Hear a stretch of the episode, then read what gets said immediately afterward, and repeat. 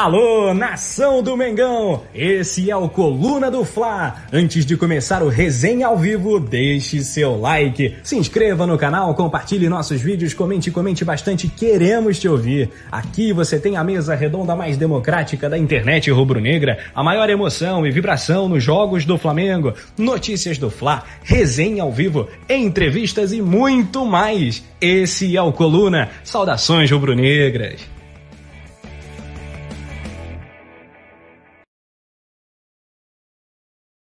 Vivo aqui para mesa redonda mais democrática da internet rubro-negra no Resenha ao vivo, direto com o poeta Túlio nesse Resenha pós-jogo, né, Túlio? Boa noite. Boa noite, Simon Ledo. Boa noite, produção. Boa noite, a nação que já está nos acompanhando. E ó, já temos até membro aqui. O Thalício Roberto se tornou membro aí. Vou dar até uma bandeirada em homenagem a ele aí, ó. Tudo nosso, nada dele. Seja bem-vindo. E vamos embora, né? Mengão classificado na Liberta, pós-jogo. Muita coisa para a gente falar.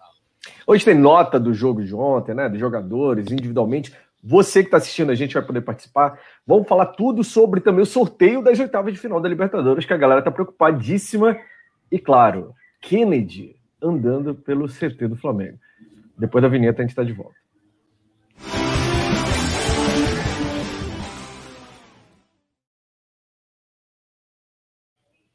Poeta Túlio, que estava pedindo Kennedy no Fla, um jogador do Chelsea. Vamos criar um novo mito aqui, né? Kennedy no Fla, hashtag. Jogador do que hoje está no Chelsea, que é cria do Fluminense, foi visto, né? A galera, o seu staff almoçando com o Marcos Braz e o atleta voltou para o Brasil para se tratar, tá lá no CT do Flamengo. E já começaram, claro, a associar o Kennedy como um possível reforço. Daqui a pouquinho a gente vai falar sobre isso. Vamos falar primeiro sobre o jogo de ontem, né, Túlio? Foi mais um jogo daquele meio sonolento de Libertadores. O Flamengo começou uma campanha arrasadora na Libertadores, depois deu uma decaída, né? Ontem a gente comentou um pouco sobre isso após a partida.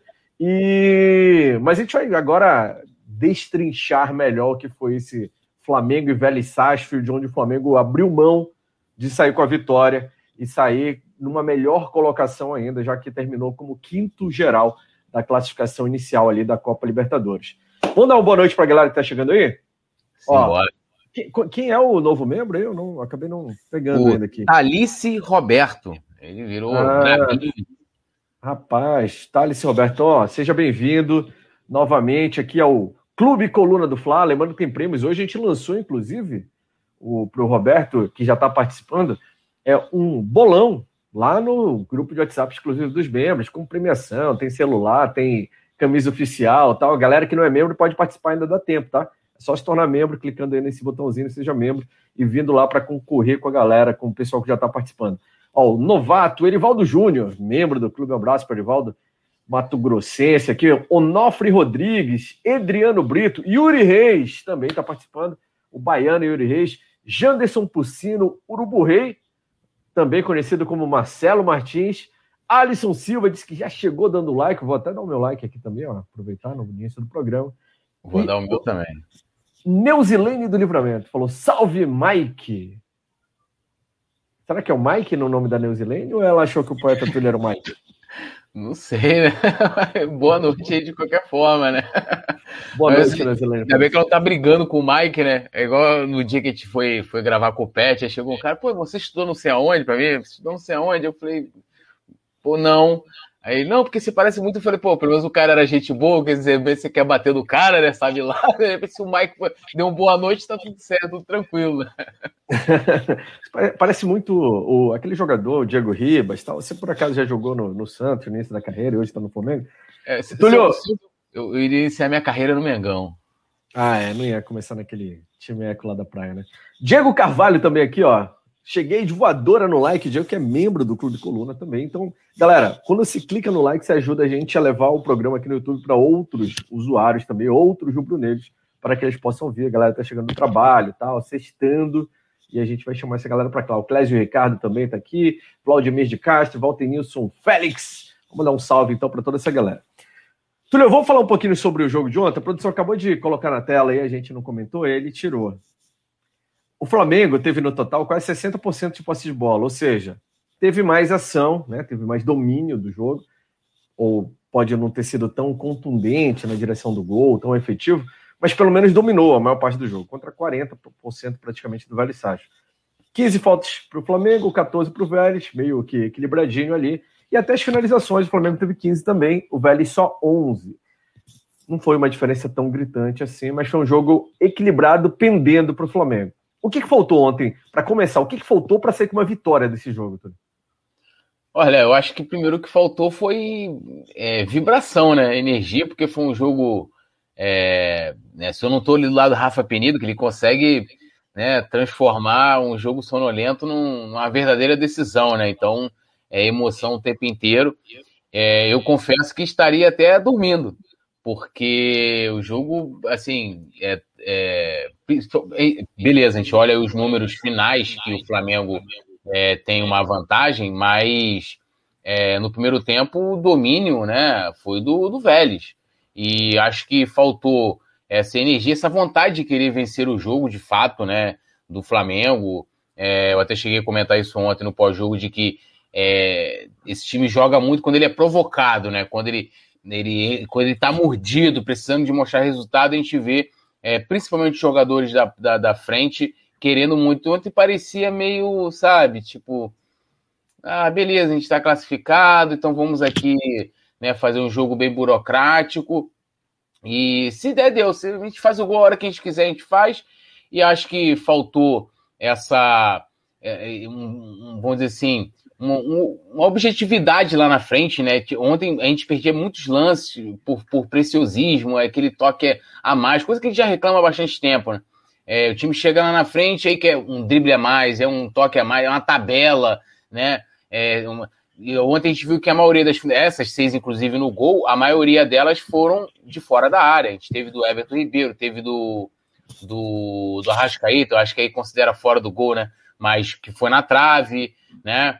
E, e a gente teve, mas assim, o Flamengo foi pouco objetivo, né? Acho que de fato teve aquela chegada do, do Gustavo Henrique, né? A cabeçada que teve a intervenção do goleiro e ele fez uma defesa ali quase que a queima-roupa e salvou o time do Vélez, que também uma sonolência danada. E, e demos muitas oportunidades, né? Erros, né? Saída de bola ontem. E não tinha o Ilharão também, né?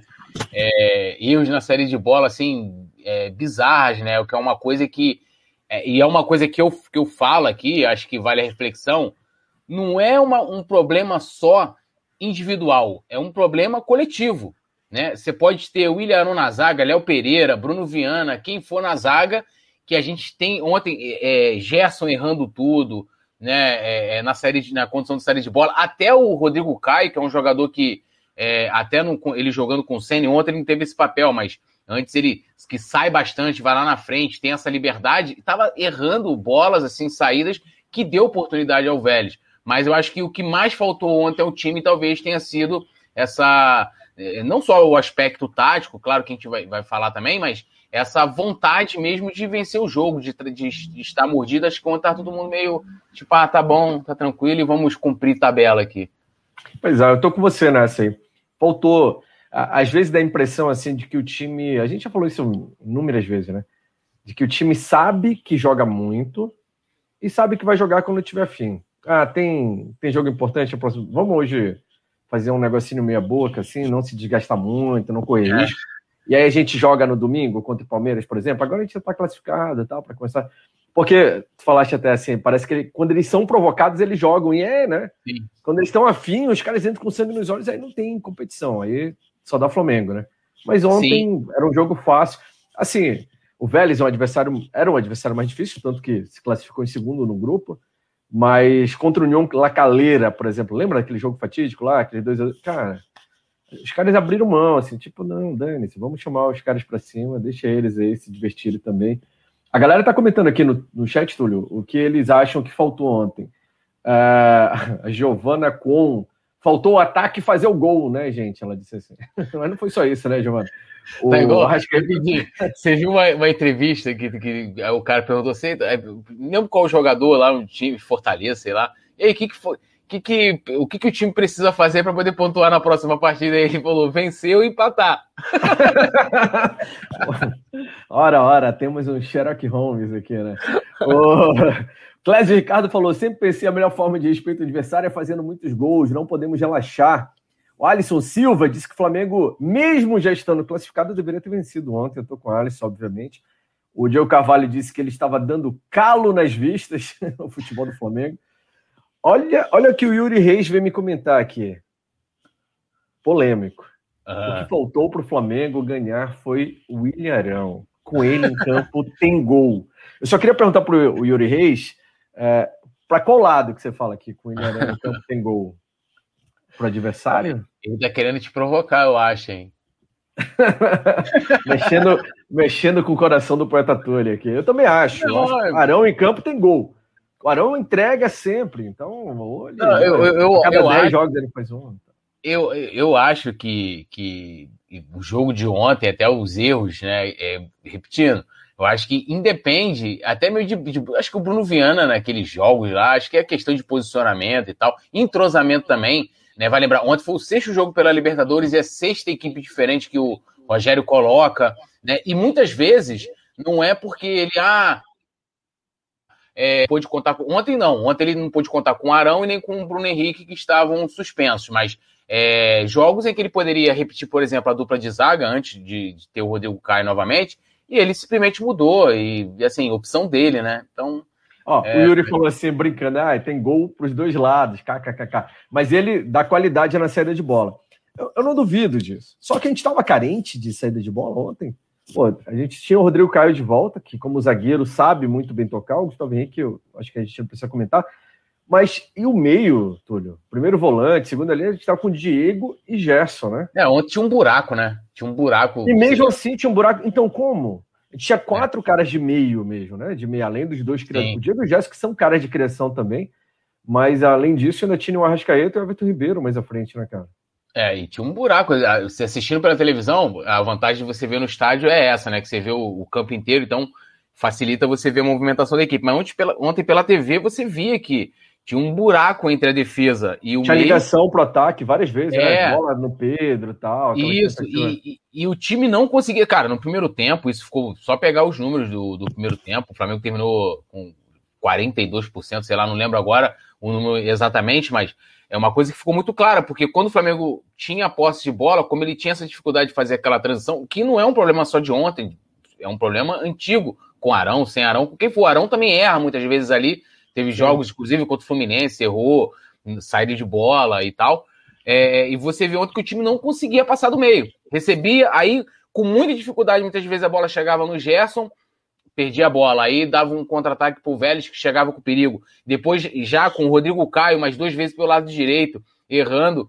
Então, assim, isso tudo prejudica a equipe como um todo, né? Porque você vai dando chance pro adversário e, assim, cara, se os caras pegam, abrem, fazem um gol, já era, assim, ia complicar se a gente mantesse aquela. Talvez não, talvez se, se toma um gol, o time iria acordar, talvez ia dar aquele. Pô, precisamos jogar para empatar. Assim foi contra o União Lacalheira e contra o Vélez, que o time teve que buscar o resultado, né? Agora, é, ontem eu acho que não só. Cara, se for pegar, vamos lá, eu vou, vamos fazer uma reflexão. Quantas chances claras o Pedro teve? Uma bola que ele recebeu para fazer o gol, ou o Gabigol? Nenhuma. Não teve uma bola em que o Arrascaeta conseguiu enfiar uma bola, ou o próprio Everton Ribeiro, né? Aquela coisa também que. Eh, cara, pega os últimos gols. Ontem até criou uma oportunidade assim, só finalizando, sabe? É, uhum. de, daquele canteio curto em que pega, toca ali e faz o. Né, toca pro, pro parceiro ali e o cara faz o cruzamento na área. O Flamengo conseguiu fazer uma jogada assim. Mas o, o gol de escanteio que a gente fez foi batido direto, né? Com o Gustavo Henrique lá contra o, no Maracanã contra, contra a LDU. E insiste naquele escanteio curto, um aproveitamento baixíssimo da jogada ensaiada, não dá para entender. Só deixar um abraço aqui pro Antônio Ferreira de Jesus, que no Poeta Túlio dá para mandar aquele salve para mim, para minha família aqui em Lisboa, Portugal, assistindo vocês. Tamo junto aí, Antônio Ferreira, para a família Ferreira de Jesus também, lá de Portugal, terra né, do JJ, o homem que recuperou o Ilharão uhum. Para o nosso seio rubro-negro. Ai, ai, ai. Vladimir de Castro também mandando salve aqui, Flavínia CRN. A Giovana Cuon falou: Ah, sabe, o Cearão faz gol contra, ele também faz a favor, né? Pois é, ele pelo menos fica. Ele se redime e fica empatadinho é. ali, né? Não fica é aquele craque que o Túlio vê, não é aquele. Não, é, é, é assim, eu, eu, eu, eu, acho que essa coisa que a gente é muito rubro-negro é 880. Mas, por exemplo. Ama ou odeia, né, cara? Ronaldo Angelim. Ronaldo Angelim era craque? Não era craque, mas para mim é ídolo, entendeu? Fez o gol do Ex, um gol que eu esperava lá 17 anos e vai ser meu eterno ídolo, tá ali na galeria, no meu Olimpo, né? É, isso é muito particular. E o Arão, eu acho que ele entra também, não na mesma dimensão do que o Angelim, por exemplo, mas eu vejo ele com. Erra, né? Não é craque, mas é, considero como ídolo, né? O cara que conseguiu se, se reinventar no Mengão. Eu acho que tem que comer um feijãozinho com arroz ainda para né, dar uma caminhada. Muito baião de dois ali, ó. Túlio, a gente está transmitindo, claro, o Resenha ao Vivo sempre é, simultaneamente pelo Facebook também, não é só YouTube, né? Tem gente participando no Facebook. O Clésio Ricardo mandou mensagem. Arão tem tempo de bola como volante, não para zaga. Pode chegar a qualquer zagueiro. O Ceni vai continuar com ele recuado, acho ridículo. Criticando aqui, e o que a gente ouve muito, né? Arão quebrou galho, final de 2020, beleza. Agora já era hora de voltar para a posição de origem, até para não queimar o cara, né? Porque ele Sim. não é, não tem cacuete de, de zagueiro, ele quebrou o galho, né? Foi bem? Foi, beleza. Mas se a gente trouxer o Pedro para jogar de meia, por exemplo, mesmo sendo um grande jogador, ele não vai render o melhor dele, né, Túlio?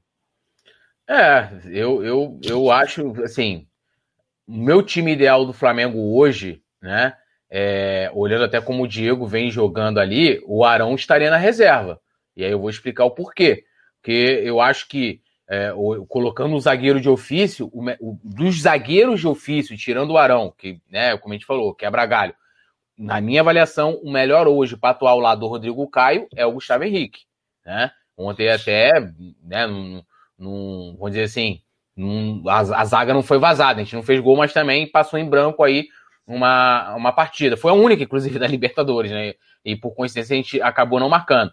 E é, é difícil hoje você tirar o Diego do meio, né? Ele vem jogando bem, o Diego não compromete ali né? Apesar de dele também não ser origi originário da posição. Então o Arão seria reserva, e aí, com a saída do Gerson, se confirmando essa negociação aí, sei lá, Diego e Gerson, não sei, aí teria que ser.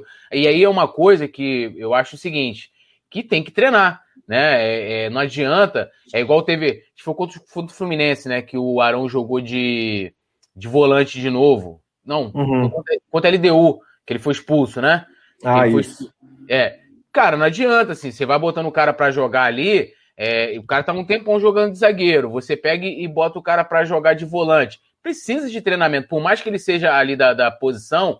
Ainda perde o ritmo dele ali, né? Sim, perde. Então, não adianta. É, eu acho que o Ceni tem que é, definir a equipe dele, definir a equipe, os jogadores, os 11 jogadores, apesar que tem 12, tem o Pedro e tal, beleza, mas os 11 jogadores e quem joga em cada posição para a gente saber quem é a equipe titular e treinar com essa equipe. Parar de ficar, ah, um jogo joga Rodrigo Caio e Bruno Viana, é, Rodrigo Caio e Arão, Rodrigo Caio.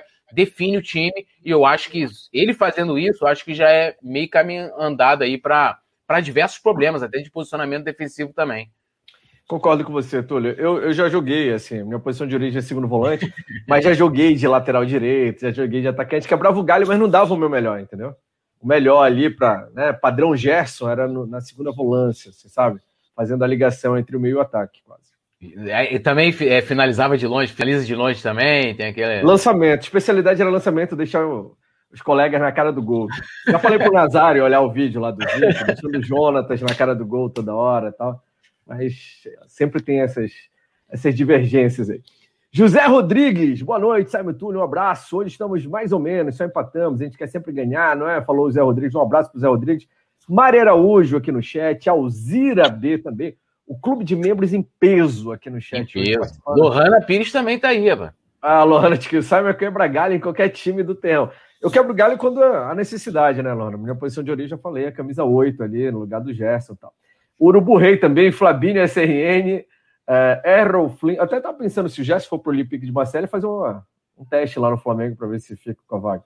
Marcelo Castro, Urubu Rei, o Marcelo Martins, que falou que aqui era. Aqui é resenha de verdade, disse ele. O resto é bate-papo. Valeu, Marcelo. Um abração. Galera sempre participando. Carlos Augusto participando pelo Facebook também. O Ceni ganha três títulos. Qual treinador faz um time jogar bem em todas as partidas? Ninguém, disse ele. Nenhum treinador faz o time jogar bem em todas.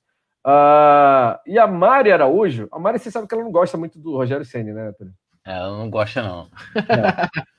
A Mari já chegou dando aquela alfinetada assim. Mas não falaremos que com o Ceni, com todas essas milhares de críticas, o Flamengo se classificou em primeiro com uma rodada de antecedência invicto. Não, eu, eu assim. Eu, eu quase vi o Bayern de Munique jogando ali com esse. É. Não, eu, eu, assim, o Ceni tem os méritos dele, cara. Acho que é, é aquilo que a gente tá falando do 880, né? Ah, é, ganha, é, pô, céu, perde. e Rogeg, né? é, é isso. Rogeg no outro. É como dizer que no, ah, no título brasileiro ele não teve, teve participação, assim como na campanha. É, o, que, o, o que não impede da gente analisar jogo a jogo, né? É, fazer aí uma análise. É, ontem, por exemplo, eu vi uma galera ontem na, na transmissão, no chat, criticando demais o Senna, fora a Senna e tal. E, e eu até cheguei a comentar isso no pós-jogo, de que eu acho que boa parte da atuação tem muitos erros individuais, apesar de que ele disse que, ó, quando ele chegou, né, não tem negócio de erro individual, é sempre do coletivo, né, e tal, não é culpa direta dele. Ele não pode ser culpado, por exemplo, é, é, pô, o Rodrigo Caio errar um passe de um metro não pode, né? Então, o próprio é, é, Gerson ontem, muito mal, que saiu meio. Não sei se ele ficou puto com, a, com o resultado ou com. Com a atuação de dele mesmo. É, ou com a atuação dele, o fato de ter sido substituído, mas é, é, esse tipo de problema é, que a gente critica, a questão, né, essa transição, isso tudo, porque assim, cara, futebol é, é muitas vezes decidido em detalhes, e esses detalhes em algumas partidas podem fazer a diferença. E eu acho que você minimizando os erros, identificando, é, você é, vai minimizar ali a, a, possibilidade de você perder. Então, é, aí entra muito no lance do subjetivo. Ah, mas se a gente tivesse feito gol, mas se a gente, né, se aquela bola do Gustavo Henrique tivesse entrado, se, se, se, se. Mas, é assim, eu não, não sou a, da galera que tá pedindo fora a Sene, né? Mas eu também acho que a gente não pode eximir ele, tirar a responsabilidade dele também das questões ruins e nem dar os créditos e também acreditar a ele a virtu as, as virtudes, né, os louros, os méritos de quando vence.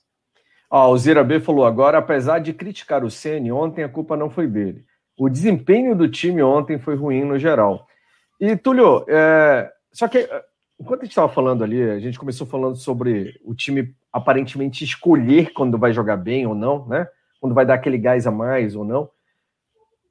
O técnico não tem participação nisso?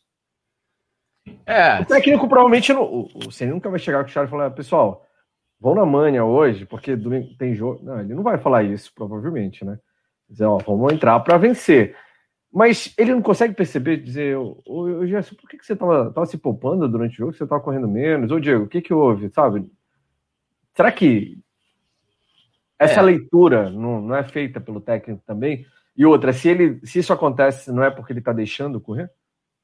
Então, eu, eu, assim, eu acho que é, eu vejo tudo como um conjunto, né? Eu, seria muito interessante o Flamengo divulgar, por exemplo, os bastidores, para a gente ver se teve aquela preleção lá do, do auxiliar. Mas aquilo ali na frente da câmera é fácil, né, cara? Não, mas oh, é. Vamos filmar, assim, galera. Ah, tá, não, beleza. Ó. Porque, assim, é, é, muito fácil você chegar numa final de campeonato, por exemplo, virar pro cara e falar, irmão, vamos lá, toda a bola é nossa, vamos ganhar todas as divididas.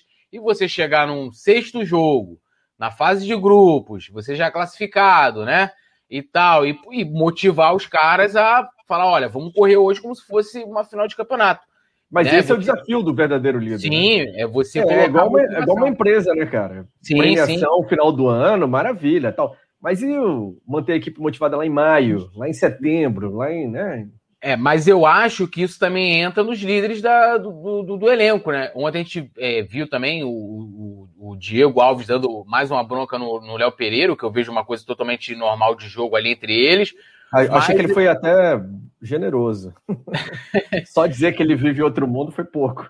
É, e, mas ontem, por exemplo, vamos pegar aqui uns caras que são pilhados na equipe. Eu não vi ontem o Gabigol pilhadaço ontem, né? Tipo, discutindo, brigando, né? O Gabigol ontem tava, né? Até acho que foi o Yuri Reis que comentou que, pô, o Pedro estava muito preso na área, mas acho que o Pedro tem que jogar assim. O Pedro, você bota o Pedro ali, fixo. Mas acho que era orientação mesmo, né? O é, ficou mais livre. Pra... Isso aí, você já prende ali dois zagueiros com ele no mínimo. Então, é, eu acho que é, essa é a forma mesmo agora. Ele precisa receber as bolas. O cara tá lá dentro da área, igual, era igual o Romário, amigo. Se o Romário ficava lá na área, se a, quando a, dificilmente quando uma bola chegava, ele não marcava, mas a bola tinha que chegar. E muitas vezes, quando você não tem essa qualidade, mas voltando a essa questão da motivação, eu, eu ontem não vi o, o Gabigol motivado, né? Ele com aquela, né, brigando, discutindo, né, por um cartão, por um lateral, e eu acho que isso motiva muito a equipe também. Então, não sei se o Ceni conseguiu identificar, talvez, de que ontem a equipe estava sonolenta, e aí eu concordo muito contigo, acho que passa assim pela, pelo comandante de falar, pô, a gente precisa aqui, cara, ó, encarar essa partida é importante, para a gente ficar melhor colocado no ranking geral, para a gente terminar com uma vitória, para a gente, né, também é, é, dar prosseguimento na competição é, é, vindo de uma vitória, que sempre, né, sempre dá uma, uma motivação a mais, né? E também seria bacana ter vencido o Vélez nas, nas duas partidas, jogando em casa, né? Tudo isso que faz diferença é, numa partida. Mas se ele não conseguiu identificar e ele não conseguiu fazer esse trabalho, com certeza ele tem também aí sua responsabilidade nessa questão. Olha aí, o pessoal participando, chegando aqui, pessoal, ó, chegou no, na live, já clica naquele like, ajuda a gente, porque assim o YouTube vai recomendando a live para outros usuários também, não custa nada, né? Você ajuda aqui o resenha. Resenha pós-jogo hoje. Agora, como a maioria já sabe, a gente tem resenha pré-jogo, sempre um dia antes das partidas, e o pós-jogo, um dia, obviamente, depois das partidas. Chuninho, Alzira B, Said Amadi, é, Mário Malagoli, Marcelo Martins, Provérbios, Channel Games, Urubu Rei, a galera que está participando aqui. Franklin Cabral, Franklin já falou, ó, boa noite, cheguei dando voadora no like, saudações brunegras. Valeu, Franklin. Nailde Ribeiro, Flabinho SRN, o Luan. O Luan falou, Túlio, Palmeiras classificado meteu seis ontem no Universitário, né? Aí até a Alzira respondeu aqui, pô, mas foi no Universitário, né? O Flamengo jogou mal, mas jogou contra o Vélez. Não foi Universitário é. do Peru. Tem as suas diferenças, né, Túlio? Vamos combinar, né? Pô, não, e, assim, eu tava vendo na final do Paulista, o jogo que o Palmeiras perdeu pro São Paulo, aí um cara pegou um compilado de todas as vezes que o Palmeiras tentou atacar. Assim, é, não, não tiro mérito nenhum aí do técnico do Palmeiras e tal, o Abel Ferreira, mas, irmão, era só só lançamento direto, só ligação direta, todas as vezes que eles tentaram. Ontem, provavelmente, você pega uma equipe menos qualificada, tipo universitário, você deita, né, meu irmão? Você é, deita. Exatamente. Pô. Sem contar que o Flamengo ontem poderia ter feito facilmente 2, 3 a 0 ali, se fosse contar a bola do Arrascaeta, que na primeira né? Já era a segundo, segunda tentativa, né? Foi na trave, na volta o Gabigol falhou no chute. Foi. O Pedro perdeu um também, de primeira passou bem pertinho. O Pedro de, né, recebeu, já, já encaixou. O Vitinho deu aquele chute para a lua embaixo da trave. Mortinho, né? Como alguns já estavam comentando aqui agora, voltando a ser o Mortinho. E a produção botou na tela agora, Túlio, aqui a divisão dos potes, né? Como é que ficou? O primeiro, o oitavo, que são os primeiros colocados, vão encarar os segundos colocados de cada grupo, né? Que são do nono ao décimo sexto. O Chanel Games comentou aqui: o pote 2 está pior que o 1. Um. Ontem o James Léo Borges falou aqui no, no chat que o pote 2 tinha o dobro de títulos da Libertadores do que o pote 1. Um. Esse ano em 2021 tá tudo diferente, né, tudo? A única tudo coisa diferente. certa é o Flamengo no pote 1 um ali. Eu, eu acho, cara, que essa, essa questão de estar tá sem torcida influencia demais, né? Eu tava uma vez, acho que não sei se, se rolou de novo uma estatística, um estudo que isso foi no final do ano passado de o aumento né, de, de vitórias né, dos visitantes, né? Porque desses jogos é, fica, acaba ficando mais neutro, né? Não é, completamente, completamente. É, então, assim, isso com certeza fez a diferença. Você pega o próprio Fluminense, vamos botar. Não tô querendo tirar o mérito do Fluminense, tá? É, eu sempre reconheço o mérito do adversário aí quando vence e tal. Mas vamos botar, se tivesse com torcida, será que o Fluminense tinha, teria metido 3 a 1 no River, apesar de que o River. Lá. até brinquei é, lá. Até brinquei com um amigo, tricolor, falei, irmão, os caras tá, tem 13 jogadores voltando com Covid. O cara, você, dá para vocês, no mínimo, empatar com os caras lá. Então, assim, dá, o Fluminense foi lá e venceu. Isso não quer dizer que o Fluminense venceu também só por isso, mas é um fator a mais. Como não ter torcida também é um fator a mais. Tivesse lá lotado Monumental, acho que dificilmente o Fluminense teria metido aí 3 a 1 no, no River. Faz uma diferença absurda. Pra gente, né? A gente sabe que a torcida do Flamengo quer mais um, né? O Flamengo joga com o 12 jogador, faz gente... e acho que isso tem a ver também aí com, com, a, com essa colocação na Libertadores. É, isso aí. Olha só, tem um novo membro aqui no Clube Coluna, hein, Túlio? Cadê? Vou dar a bandeirada pra ele, né? Aqui, ó. Adrianildo Sales. Adrianildo Sales é o nome do novo membro do Clube Coluna do Fla. Aqui no Não, e o Adrianildo, ele hum. é, é, é, a junção de dois craques do Flamengo. pois é, tem isso, né? É Adriano e Iranildo, pô. Chuchu, Iranildo, cracaço. Pô, Iranildo, Chuchu, pô. Eu tenho foto com o Iranildo Chuchu, rapaz. Chuchuzinho jogar demais. Deu vários passos pro Romário. Valeu, Adrianildo. Seja bem-vindo. Lembrando que nos dias de jogos do Flamengo da Libertadores tem sorteio aqui para membros de manto oficial do Flamengo. E hoje foi lançado no grupo de WhatsApp exclusivo de membros, do Clube dos Membros aqui, é, o bolão do Brasileirão, né? Vai ter celular, smartphone aí para primeiro colocado, tem camisa oficial, tem um monte de prêmio legal. Flamenguista lá, o prêmio de sócio torcedor. Então, galera, se você é membro do clube, não faz parte ainda do grupo de WhatsApp, pede aí, manda, manda uma mensagem aqui para o nosso celular de contato, né, pelo WhatsApp, 21 981 35 35 35, fala, ó, sou membro, tira um print, me coloca aí no grupo de WhatsApp que eu quero participar desse negócio e concorrer aos prêmios também. Além disso, claro, deixe o like, inscreva-se no canal. A Alzira falou: Iranildo, craque, poeta Túlio, você tá demais, hein? Ah, eu, ah, nossa, cara, é... o, o, Túlio tá abrindo uma ONG, Alzira, eu já falei isso, né? Ele vai. É, ONG dos, dos Perebas Reunidos do poeta Túlio. Não, e eu, aí eu, o, o vice-presidente é o William Arão, o René faz parte. Quem mais? Vitinho, Michael, diga. Não, o, o, meu clã, o meu clã de protegidos desse elenco do Flamengo é Arão, Vitinho, Arão, Vitinho, Tô quase colocando o Michael também, mas ele precisa mostrar serviço. Tem que mostrar serviço. Né? Não... Inclusive, hoje adquiri uma camisa do Michael.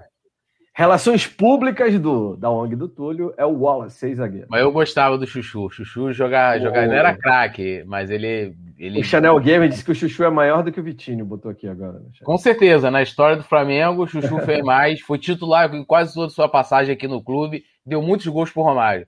E o Flavinho e o SRN deu a melhor combinação, né? Vamos combinar, né? Melhor Adriano com Leo Vegildo. O Júnior, Leo Vegildo. Melhor, é, mas aí o Adriano. É, é verdade. Aí, pô, aí, são, aí são nem dois é caras, né? dois ídolos, né? Dois ídolos, dois que estão aí no, no grande Olimpo rubro-negro. Pois é. O... Ontem ficou. Marco Antônio Teles falou: Ontem ficou claro que o Bruno Henrique não vai perder a vaga dele para o Pedro. Fez muita falta. O que, que vocês acharam? Você achou que o BH fez falta ontem, Antônio? Eu acho que sempre faz falta, mas assim. Ele não estava numa fase muito boa, né? É, Só que é o cara mas... que decide jogo sozinho, né? Mas, cara, assim, mesmo ele. É, é porque. É, é assim. Eu, eu, vamos olhar o Everton Ribeiro. O Everton Ribeiro é um jogador, já falei isso aqui. Você não pode avaliar o Everton Ribeiro pelos números dele. Ah, quantas assistências, quantos gols ele é um outro tipo de. Isso pode pegar desde 2019, que o pessoal fala, é, ah, mas ele tá numa má fase. Pega 2019 os números dele, pode ver que dos homens da frente, talvez ele é o que tem menos assistências e gols. Sendo que ele é um cara importantíssimo taticamente. O Bruno Henrique, quando ele não joga, o Flamengo perde a, a sua força ofensiva do lado esquerdo. Por quê? Porque não rola aquela triangulação ali que, cara, assim, é, de, é muito importante. Arrascaeta, Felipe Luiz e Bruno Henrique. Ele pode não estar tá bem, mas ele ajuda e, e aí esses dois jogadores sobressaem. Quando, quando ele não joga, o lado esquerdo do Flamengo ontem, vamos lembrar aqui quantas tabelas que teve.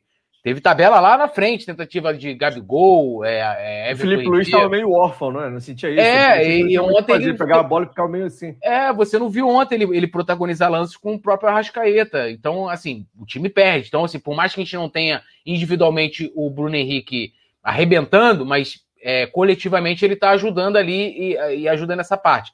E eu apontei ontem de que a gente teria que ver como que o Flamengo se portaria é, sem o Bruno Henrique, né, do lado esquerdo, e com o, o, o, Pedro, porque todo mundo sempre projeta da saída do Everton Ribeiro. E a gente viu que, de certa forma, é, o Flamengo teve dificuldade de fazer essa bola chegar no, no, principal atacante, entre aspas, né?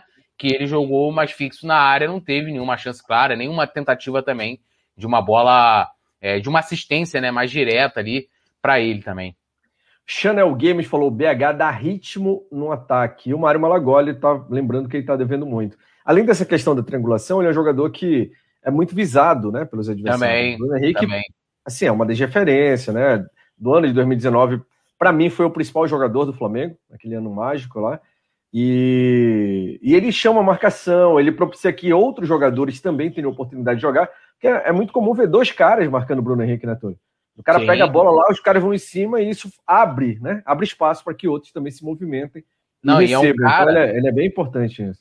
É, tanto ele como o Arrascaeta também, que, assim, numa movimentação, ele quebra a linha da defesa adversária. A gente tem vários jogos contra o Corinthians, contra Internacional, é, que foi ali na reta final do campeonato, em que a, a, né, a, a movimentação do Bruno Henrique foi o diferencial para o Flamengo na, na, participação dos gols, né? Então, assim, é um jogador que às vezes está apagado, mas é aquilo, né, cara? Craque é craque, o cara numa jogada pode. E sem contar as decisões, né? Os lances que Sim. ele faz, assim, dá um jalo cara dribla um, dois, três, mete a bola lá dentro, ou deixa o Gabigol na cara do gol, pelo menos. É impressionante. Isso mesmo estando devendo, como disse o Mário Malagora, concorda, tá devendo, porque já jogou muito mais do que isso, a gente sabe que ele já jogou, mas é um cara que faz muita falta sempre. E o pior ontem, né, Túlio? Foi estar tá fora por uma falha da droga da Comembol, né? Isso é, isso é aí é, é maldade, né, cara? Igual Agora, o cara ir preso.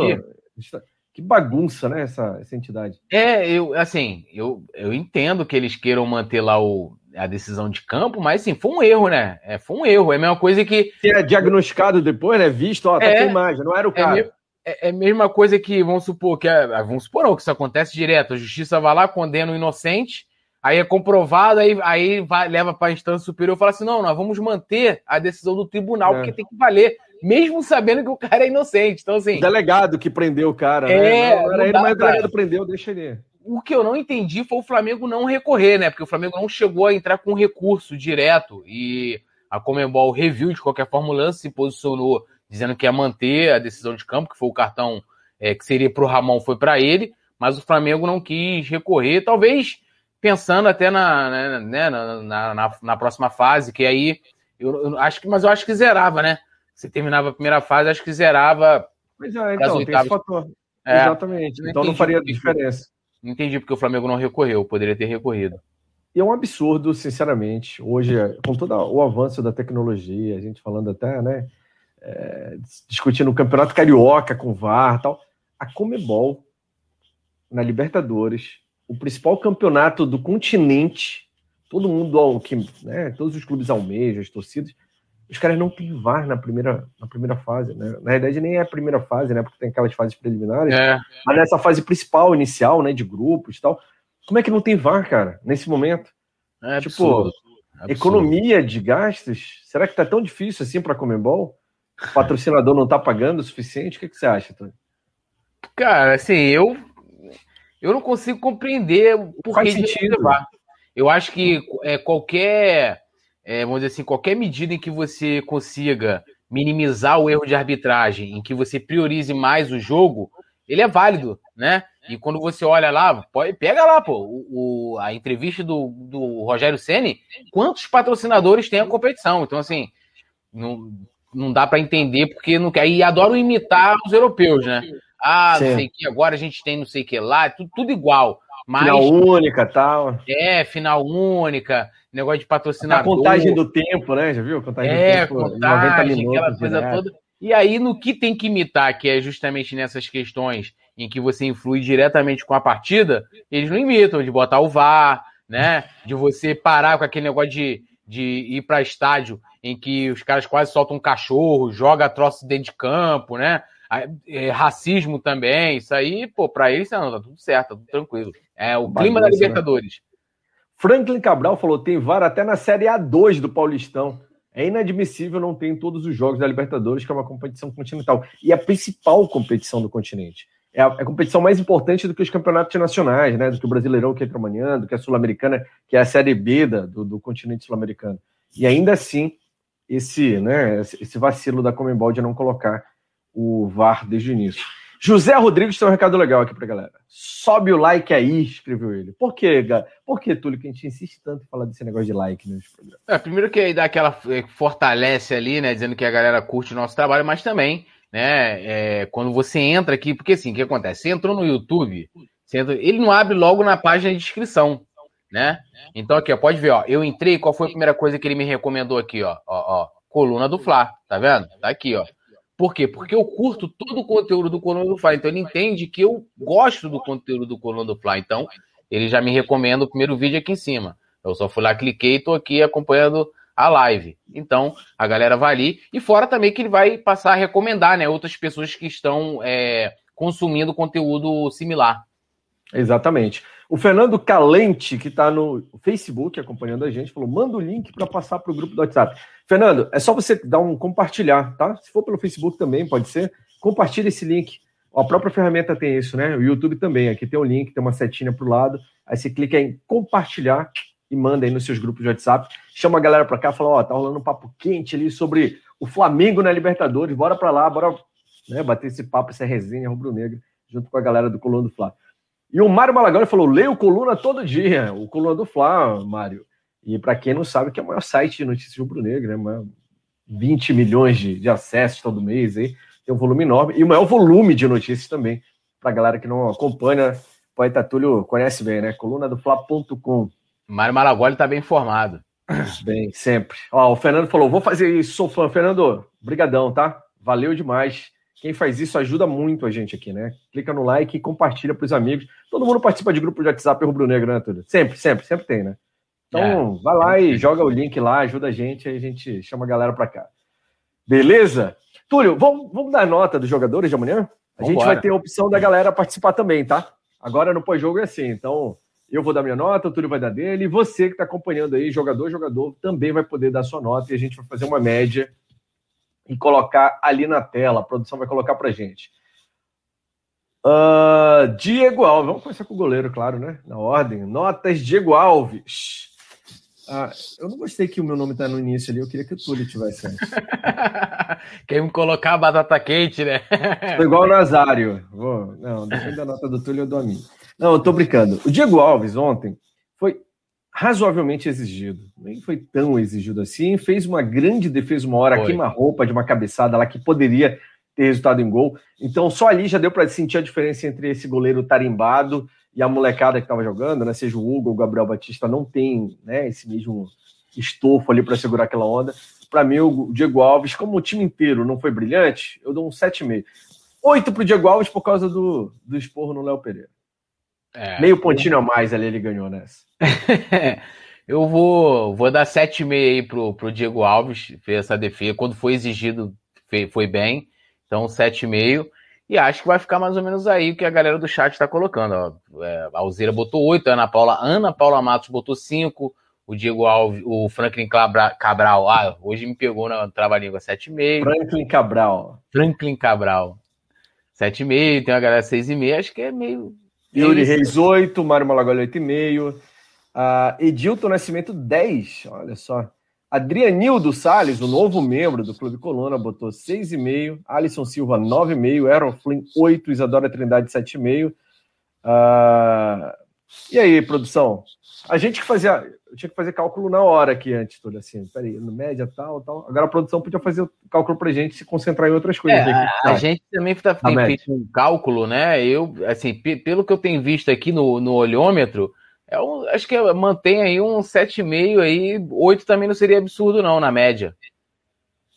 Produção, fez a média aritmética aí? Ó, botou 7,5 a produção. Então é isso. Então com o poeta Túlio. E a gente está falando agora da Comebol, o Marcelo Martins postou, sabe? Segundo o site R7, só com a Copa América a Comebol deve faturar um bilhãozinho de reais. Um pô, por isso que eles fazem todo ano, pô. Todo ano agora. Era, é, é. Todo ano agora tem Copa. Eu não aguento mais, mano. Não aguento mais. Os, os, clubes que fixem os seus principais é, jogadores. Né? Copa América centenária, é bicentenário, tricentenário. Pô, não dá, mano.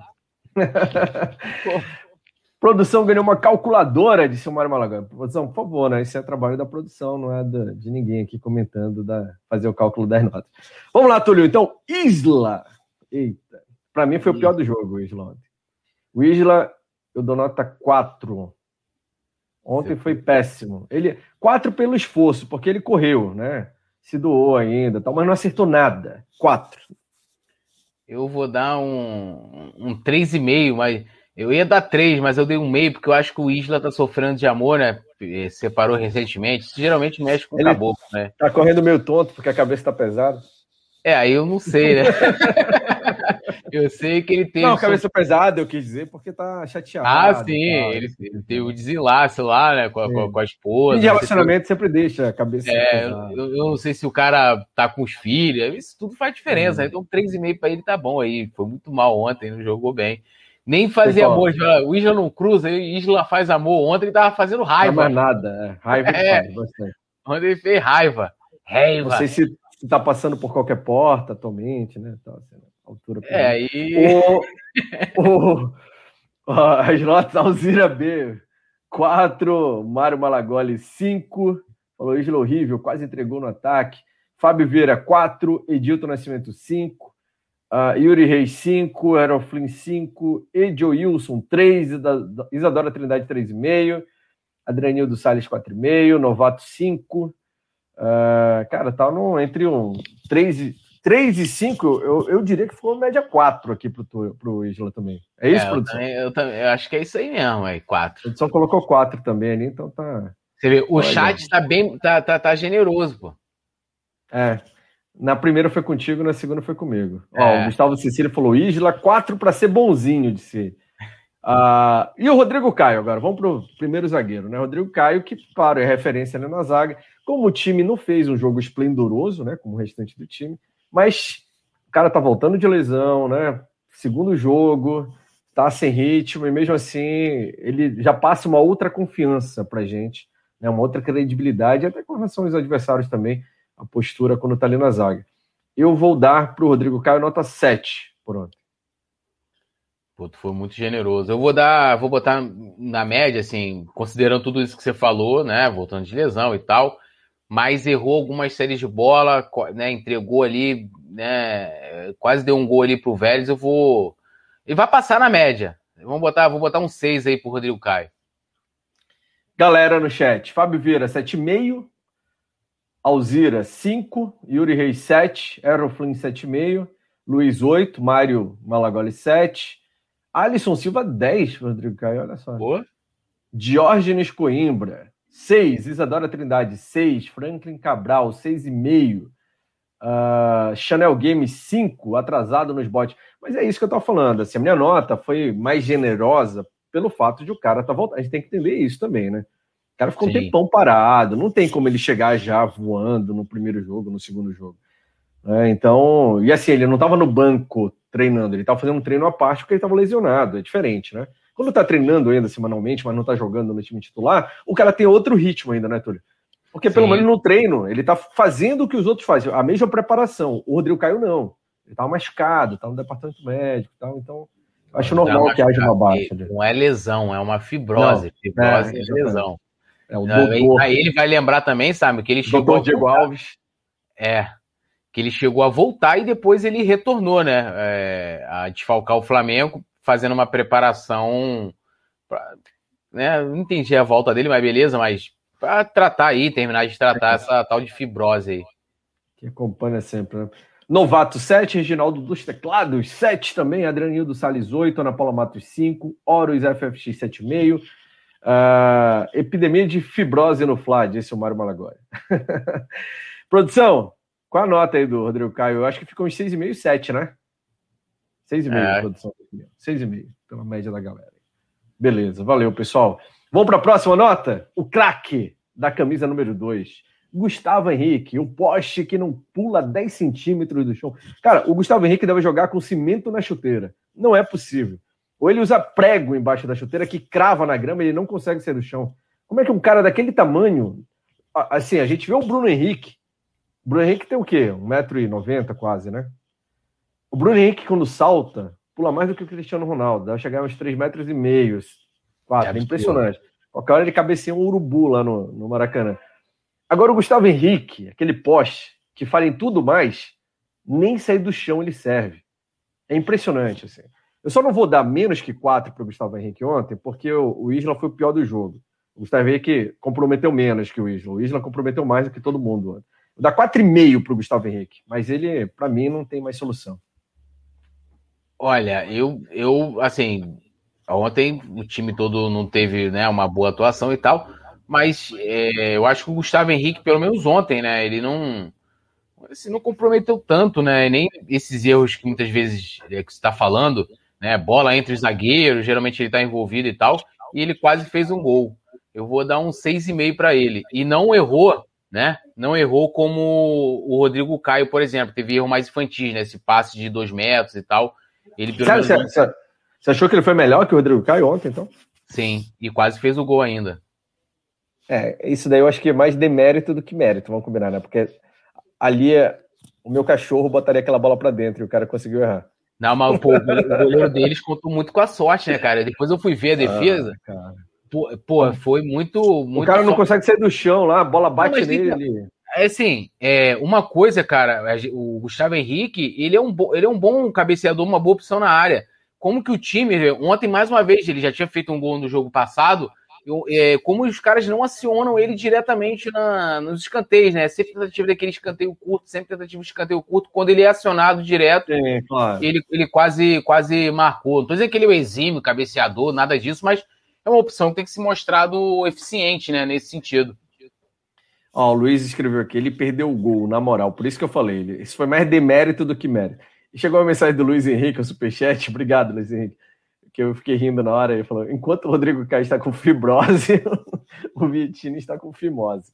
Bota o Tanuri para operar o cara. Essa fibrose dá o que falar sempre, né? Pô, o pessoal já faz logo a rima, né? Uh, olha, ele deu uma narigada na bola, disse o Flabinho SRN. Yuri Reis está dando 6 de nota aqui. Franklin Cabral 6, Mário Malagoli 6, Isadora Trindade 5, Ana Paula Matos 5, Horus FFX 4, novato 5,5. Acho que a maioria ficou entre 5 e 6, né, produção? 5,5, eu acho, para o Gustavo Henrique, a nota da galera. Eu acho que eu, eu fui o menos generoso agora com o GH e o Túlio mais, e a galera ficou no meio do caminho ali, né? Não, aqui, ó, então... o Diógenes Coimbra falou: ó, GH criou duas oportunidades, por isso vou dar nota 7. Ó. É. GH, na próxima, deixa outro cabecear que saiba. Não vai para lá, não. Alisson ah. Silva, 11. É. Vamos lá para o próximo nome, então. Felipe Luiz, que foi um cara muito elogiado no jogo de ontem, né? Dentre os poucos elogiados, eu acho que o Felipe Luiz foi uma das, um dos comentários que, né? Um dos caras que a gente mais ouviu comentários positivos. Eu falei, você falou, o Nazário falou tal. E, e assim, dentro do papel que o Felipe Luiz se, né, se compromete a fazer, eu acho que ele não comprometeu. Não foi brilhante também. A minha nota para o Felipe Luiz ontem foi 7. 7, tá bom. 7 tá legal. Eu vou dar a mesma nota também. O 7. A única coisa que eu senti falta, mas aí, como a gente já falou aqui, né? Culpa dele, que é a falta ali do Bruno Henrique da ausência dessa participação na, na, nas tabelinhas, nas triangulações ali com a Rascaeta. Mas ontem, mais uma vez, ele. Ele tava, tava órfão, né? É, ontem ele, ele tava mais, vamos dizer assim, cauteloso, mas mesmo assim, né, ele foi bem. Nota 7 acho que tá, tá ideal. E tem aquele detalhe no time do Flamengo que os laterais não jogam de forma igual, né? Direita sobe mais, o Felipe Luiz fica Sim. mais, né? Sempre. E ontem a gente viu ainda o Felipe Luiz tentando se arriscar um pouco mais ao ataque, tentou uns cruzamentos lá que não foram tão bem sucedidos. Inclusive, eu acho que o Flamengo ainda cruza muito mais do que deveria, porque com o time com a qualidade que tem, isso daí normalmente é recurso para quem não tem outra opção, né? O Flamengo ainda está usando muito desse recurso de cruzamento e tal. Eu acho que o, o Flamengo precisava né? O jogador especial tentar criar mais jogadas no chão mesmo, mais pelo meio, do que esse chuveirinho aí na área toda hora, que a gente sabe que a maioria não dá em nada, né? Adrianildo Salles, Felipe Luiz, 7. Flabino SRN, 8,5. Franklin Cabral, 6,5. Luiz, 7,5. Errol Flins, 8. Uh, Horus FFX, 8,5. Isadora Trindade, 7. Edilton Nascimento, 6,5. Novato, 8. Alzira, 8. Uh, como é que a gente ficou então? Acho que teve de 6,5 a 8,5, né? 7,5 é. então para o Felipe Luiz. Nota da é. metade do é. caminho ali. 7,5 produção. Boa. Diego Ribas.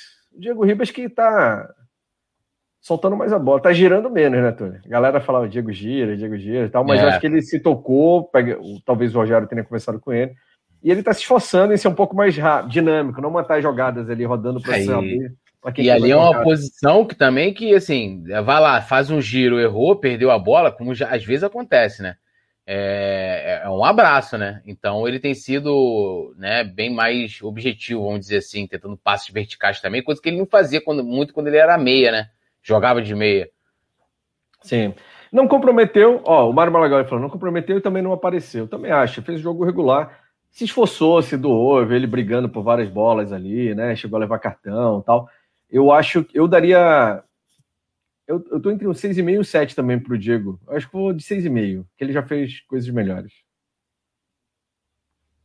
É, eu, o Diego, não foi brilhante, brilhante, mas também não comprometeu. É, o ideal é, seria 6,5, né? É, eu vou repetir, eu vou repetir a nota aqui contigo aqui, 6,5 também para. Pra... Você tá, tá parecendo o Nazário agora, me copiando. É, não, é porque assim, por exemplo, eu dei 6. Nazário não veio, mas mandou filho representante aqui. Tudo Mandei, ó, dei nota 6 pro Rodrigo Caio. Gustavo Henrique. Aí tem que ser coerente. É, é isso é. que eu fico pensando, às vezes, pô, não posso dar uma nota maior do que o outro cara que eu achei que jogou um pouco melhor tal. É. Então, é acho que o Diego jogou... às vezes. É, o cara jogou um pouco melhor que eu não posso dar nota menor do que o Rodrigo Caio, por exemplo. Acho que eu fui Ó, generoso demais com o Rodrigo Caio. Como eu estou facilitando a vida da produção aqui, a Isadora Trindade falou: com o Simon a produção nem precisa fazer conta. Toma essa produção, essa é para você. o Marcos Antônio, juiz amigo, era para ser expulso de novo, nota 5. Quem? O, o Diego Ribas? Eu não entendi aqui. Eu lembro assim de um lance. Franklin Cabral. Esclarece pra gente aí, amigão. O, diz que a Natália, a Natália tá aqui. Natália que vai estar no notícia daqui a pouco falou: sem clubismo, nota 8 pro Diego. Generosa demais. A Natália é sempre generosa. Aí, mais uma vez. O Diego aí... sempre, né? Dieguete. É. Franklin Cabral, 6. Novato, 7. Edilton Nascimento, 6,5. Uh, Luiz, 6,5. Mário Malagoli, 7 também. Alzira, 8. Isadora Trindade, 7. Cara, tá entre 6 e 8. Acho que a média é 7 aqui pro Diego, né, produção? Da galera aí. O Franklin até questionou aqui, falou, pô, 8 e 100 clubismo? Como assim? Não tem como não ser clubismo isso daí. Média 7. Então o chat, galera do chat gostou. A Natália veio levantar a nota do Diego, que ia ficar numa média 6, 6,5, mas aí levantou para o 7 para facilitar. Gerson, o Gerson, que está nesse, nessa novela francesa, né? Com o Olipi, que não sai nunca tal. Ontem era outro que parecia que estava com a cabeça lá no sul da França, né, Tânia? Tava pensando já na praia que ele vai pegar lá no litoral francês. Ontem não jogou nada. E eu espero que aquela raivinha dele na saída seja com ele mesmo, né? Tipo, droga, fiz uma partida bosta aqui, tô com raiva. Porque ele não tem motivo para reclamar de ninguém, né? Muito menos de ter sido substituído porque ele estava apático no jogo, estava apagado, né? Não era o gesto. E quando pegava a bola, ainda queria às vezes meter um efeito, daquela enfeitadinha que a gente fala tanto. Para mim, a nota do Gerson é 6 ontem. Ah, eu vou dar para o Gerson, jogou muito mal. Não achei legal também essa a maneira como ele se portou na saída, né? E, e é claro que ele tem todo o direito de ficar chateado de sair. Acho que isso mostra também mas não se comportar mal, né? É, mas não ter aquela atitude que ele sabe que tá todo mundo filmando, que vão falar aquilo ali. Às vezes pode não ter nada e, e acaba criando. É, é molecagem. É, eu, a produção tá me zoando, mas vou embora. É, eu vou dar a nota aqui pro Gerson. Eu vou dar nota 4,5 pro Gerson. Agora que eu vi o comentário, eu não tava vendo como assim produção tá zoando. Aí eu vi no chat privado ali. 4,5, Túlio? Caramba, hein? 4,5. Será que eu fui generoso demais com o Gerson? Eu acho que Vamos foi. Ver a galera aqui. Gerson 5, Error Flynn, Flabinho SRN 5 também. Joilson 5, Adrianildo Salles 6,5, Horas 5, Mário Araújo 5, Yuri Reis 5, Novato 5. Cara, a grande maioria dando 5 para o Gerson. Tem uma outra nota destoando, né? Saindo do. São pontos fora da curva, mas então a média fica 5, né? Da produção. Isso. Nota da, da galera ali do chat para o Gerson. E o Gerson tem que se decidir, né, cara? Ou ele vai embora logo, ou ele volta a, a focar no, no, Flamengo. Porque não dá para ficar aqui com a cabeça lá, né? Não sei o que está hum. acontecendo, mas ele não está botando uh, em campo aquele Gerson que a gente sabe, né? Ontem, para mim, já está com a cabeça no Sampaoli, falou o Franklin Cabral aqui no. Uh, e a Alzeira está questionando a minha nota. Seis, Gerson, porque o Gerson tem uma, tem uma qualidade diferenciada dentro de campo, viu, Alzira? E eu tô bonzinho hoje, eu tô menos crítico, né, Tony? Só crítico com Isla e com Gustavo Henrique, por enquanto. Hoje está bem generoso mesmo, né? É isso aí. Mas eu sou uma pessoa bem generosa sempre. Pergunta pro Nazário. Everton Ribeiro. Everton Ribeiro, nosso craque miteiro da camisa 7. Cara, o Everton tá devendo faz tempo você falou, ele tem um papel importante, ele não precisa necessariamente estar fazendo gol ou estar fazendo assistência necessariamente, que são as coisas que aparecem no, nos números, né? Mas ele propicia a criação de outras jogadas, né? Participa na criação de outras. Mas mesmo assim ele tá errando demais em coisas bobas. Né? Não é aquele Everton que a gente está acostumado. O cara erra chute bobo, sabe? Dá aquele peteleco para gol, passe de meio metro, parece que é o René que está dentro do corpo do Everton Ribeiro, sabe?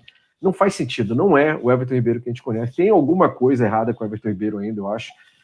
Talvez até fisicamente falando. Não entendo o porquê dessa decadência. E o Everton Ribeiro, sim, para mim a nota dele foi pior ainda. Eu dou 5,5 para o Everton Ribeiro. É, é, o Everton, apesar que ele criou uma oportunidade, né, uma finalização, mas muito burocrático, né, aqueles, aquelas tabelas que não, não, dá, né, não dá andamento à partida. Eu vou colocar aqui para ele um, vou dar nota 5, 5 para o Everton Ribeiro. Produção, galera aí no chat, já tá votando no Everton Ribeiro? Edilton Nascimento, 6,5. Novato, 6. Mário Malagoli, 5. Uh, ah, Giovanni Manuel, 6. Uh, ah, Adrianildo Salles, 5. Entre 6 e 5 aqui a maioria. Acho que o pessoal tá no 5,5 também, hein? Alzira, 5,5. Isadora Trindade, 5,5. Galera vai de 5,5 para o Everton Ribeiro, que é uma das notas mais baixas aí do jogo de ontem, dado pela galera do chat até agora, né? Não é a mais baixa, mas é uma das mais, né? Infelizmente. Arrascaeta. Agora o craque Arrascaeta, que ontem também parecia estar sem inspiração, mas criou algumas oportunidades e é genial quando brilha. Isso é impressionante. Só aquela bola foi um capricho da natureza de não ter entrado, aquela que ele meteu na trave ali, com aquela visão de oportunismo que o cara tem, impressionante, né? tinha que ter entrado. Aquilo ali não foi culpa dele. Aquilo ali foi culpa da bola e da trave de não ter entrado. Então o Arrascaeta, para mim, ontem, nota 7. Fala aí, Túlio. Eu vou dar pro Arrasca, né? Por tudo isso que você falou. Eu acho que é o cara que é o cérebro da equipe, né? É, vou dar para ele também um 7,5 aí, igual o Diego Alves. É a grande esperança hoje de sair alguma coisa mais concreta e objetiva lá dos homens da frente. Até quando eles não estão bem, né? E se a gente for olhar ontem uma partida em que coletivamente, individualmente também não foi lá essas coisas, muitos vão esquecer, mas o Arrasca ditou o jogo como sempre. Vamos ver a galera então aqui? Nota do Arrascaeta. Edilton Nascimento 7, Novato 7, Mário Malagoli 7, uh, Erroflin 8, Giovanni Manuel, 8. Uh, ah, Adrianildo Salles, 7,5. Alzira, 7. Está entre 7, 8 7,5, então a média, 7,5 para o Rascaeta. A galera foi junto com o poeta. 7,5, então, nota da galera para o Rasca. E Gabigol agora, vamos para o ataque, né? Gabigol e Pedro, vamos começar com o Gabigol. O Gabigol, Túlio, você falou assim, ontem ele não estava como a gente costuma ver, né, com aquela gana e tal, mas eu acho que ele foi um dos que mais correu ainda nesse time, sabia? se doou bastante. E eu acho que ele ficou meio carente também dessas oportunidades do, do, do, do entrosamento ali com, a, com, as modificações lá na frente. Ainda não engrenou essa dupla Pedro e Gabigol, que a gente pediu tanto, né? Já que são os dois melhores definidores do time. E, mas eu acho que ele, ele se doou bastante. Eu daria 7,5 para o Gabigol. É, eu vou, assim, é, lógico, considerando tudo isso, né? E ele também muitas vezes ajuda na defesa também. É um cara que. Ele não tem aquela disciplina tática ali. O cara fala assim: ah, vou tirar aqui o Everton Ribeiro, por exemplo, que é uma cogitação que eu quero falar, vou botar para que o Gabigol, por exemplo, faça a recomposição, vai estar sempre voltando na defesa, mas ele sempre, ele não se furta a ajudar. E ontem foi a mesma coisa, mas eu vou dar para eu sentir falta de, de Gabigol lá na frente, né, de finalizações e tal. Eu vou dar um 6,5 pro Gabigol. Errol Flynn 7, Isadora Trindade 7, Franklin Cabral 7, Nael de Ribeiro 7, Adriano Salles 7, Flavinho SRN 8, Alzira B 6, ó, deu aquela equilibrada, então a média é 7 da galera pro Gabigol, né? Teve um 8, um 6, o resto tudo 7. Média 7 pro Gabigol, não é pro Pedro, viu, produção? Eu vi ali. O, agora sim a gente vai pro Pedro, né, Túlio? Bora pro Pedro? Tem, tem chat aqui? Uh... Vocês ficam zoando aqui internamente, né? Eu vou tirar um print desse negócio aqui, depois vou botar lá no Twitter. Túlio Produção se auto-elogiando ali. Né? Túlio, Pedro. Pedro tava meio. Assim, eu, eu, o Pedro é um dos meus jogadores preferidos desse elenco, pelo que apresenta, pelo que luta, demonstra, e a seriedade. O Pedro é focado, né? Sim. Agora começou até a pintar o cabelo agora, tá? mas o cara era até mais né, focado em futebol, ele quer saber de futebol. E ele entra em campo ele não perde tempo. Ontem teve uma bola que eu falei, cara, é centroavante nato, não tem jeito, né? A bola mal chegou no pé dele. Se fosse outro, ia tentar dar aquela penteada tal. Ele já chegou, tocou e pum! A bola passou raspando ali a trave. Então eu acho que ele. Eu vou dar um 7,5 também, igual do Gabigol, porque ele se esforçou muito. Só que sofreu também da mesma malemolência lá do time acabou não sendo a melhor noite do Pedro, como a gente está acostumado a ver. Mas é um, é um cara que se doa demais. Eu, eu gosto muito de ver o Pedro em campo. É, eu também. É, ontem.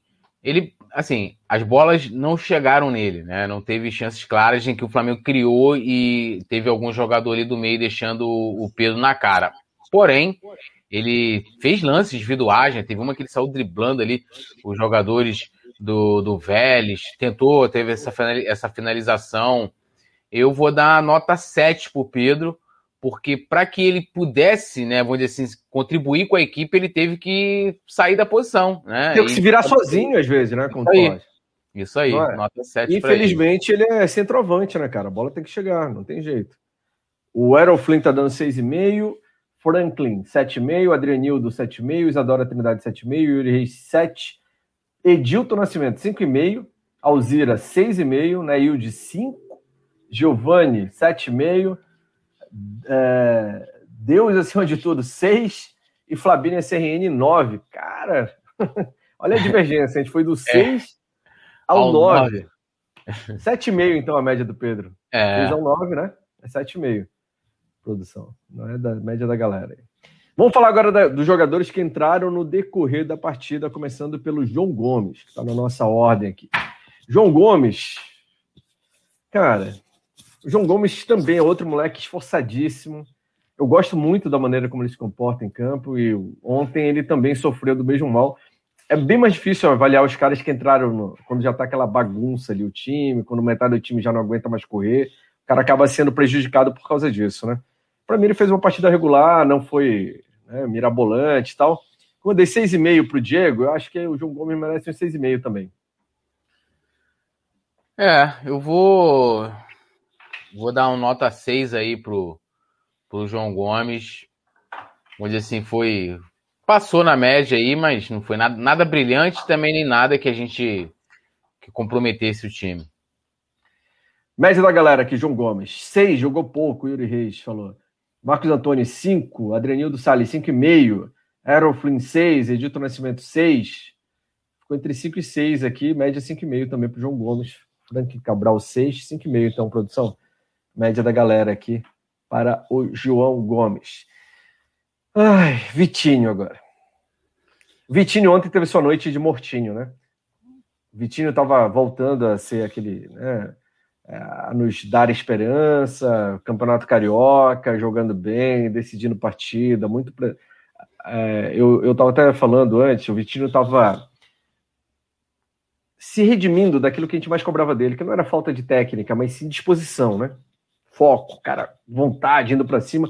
E o Vitinho começou a fazer isso.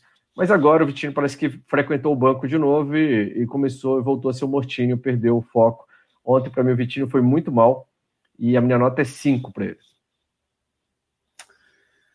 Vamos lá.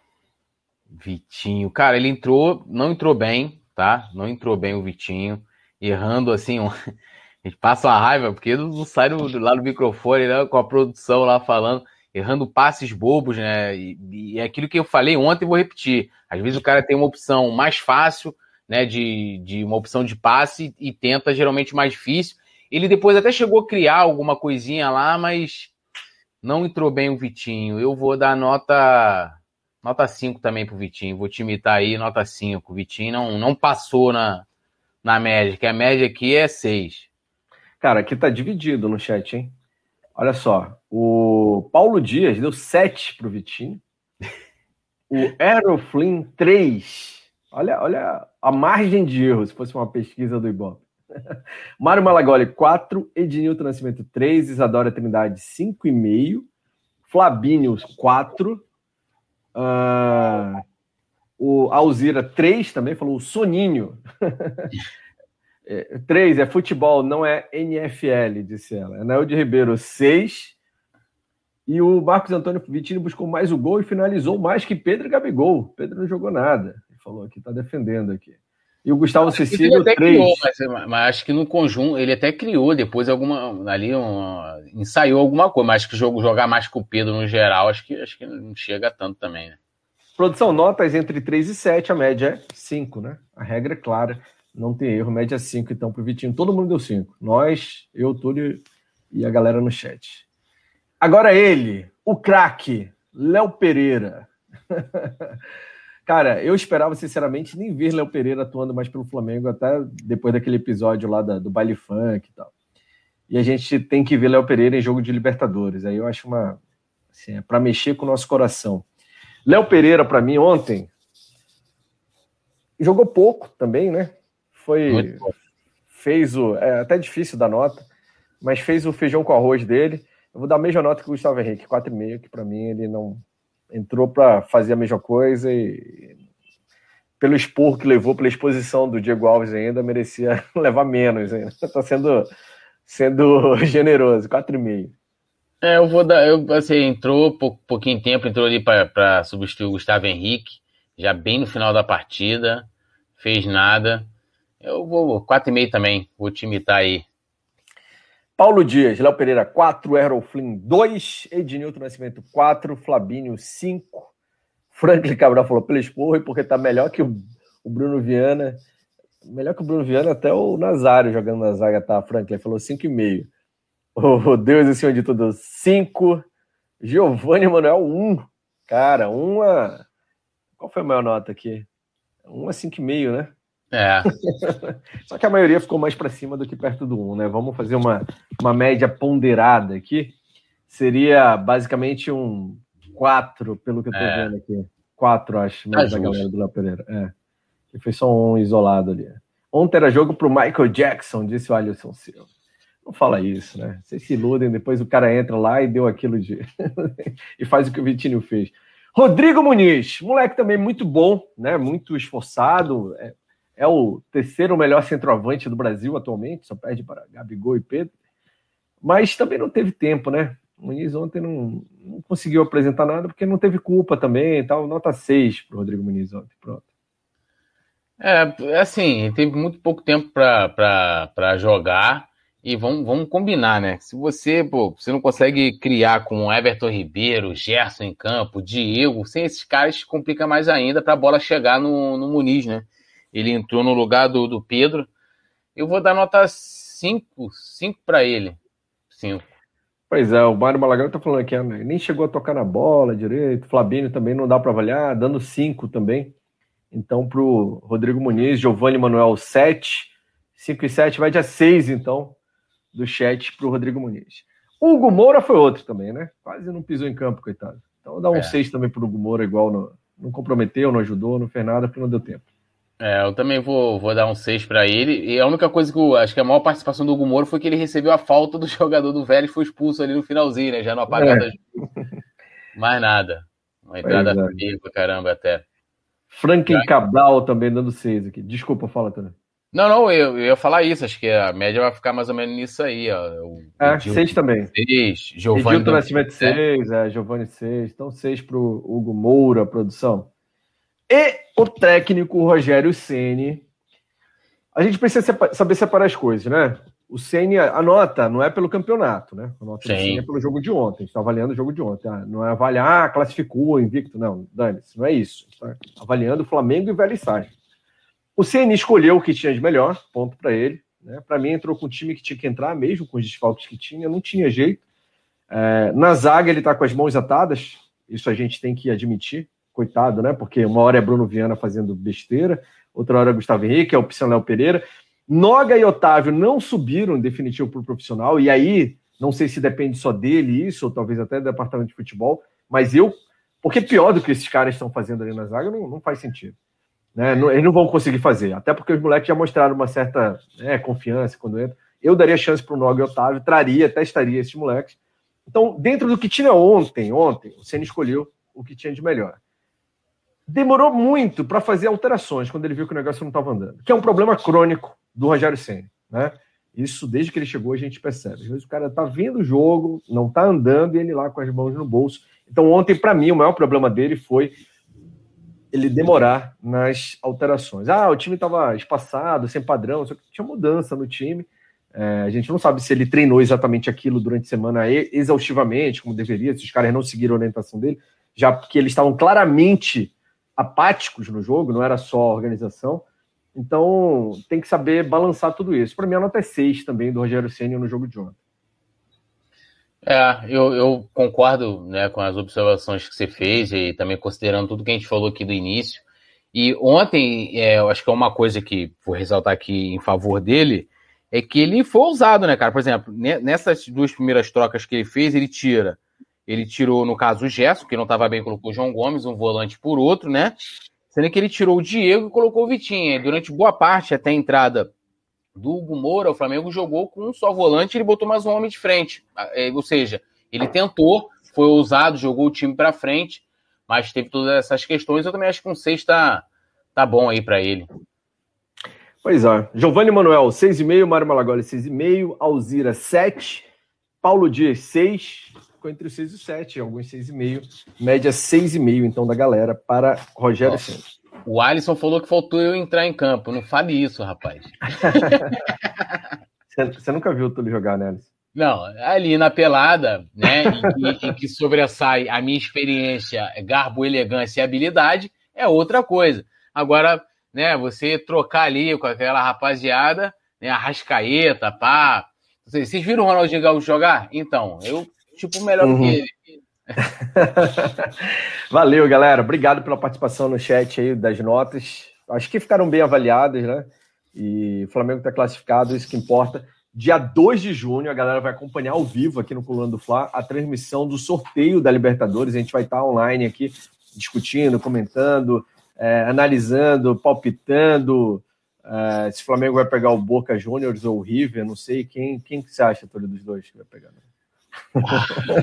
Boa, pesado, né? É, lembrando que é um, é um novo campeonato e, e, os times vão estar lá totalmente diferentes. A gente tá vendo o Boca que não tá bem, não, não tá É, começa do zero, não tem essa. É, o Boca aí teve dificuldade para se classificar, o River Plate também é, quase ficou de fora, né? Lá no grupo teve que contar do jogo Júnior Barranquilla e Santa Fé. Eu, eu preferia não enfrentar os dois agora. Eu vou, tipo, igual o Palmeiras ano passado, aí só ali na, contra o River na semifinal que pegou um time difícil. Eu vou. Eu queria. Eu tô entre Olímpia e Cerro, né? Os dois times aí. É, apesar de que ontem eu falei que queria pegar o São Paulo. Pode ser também.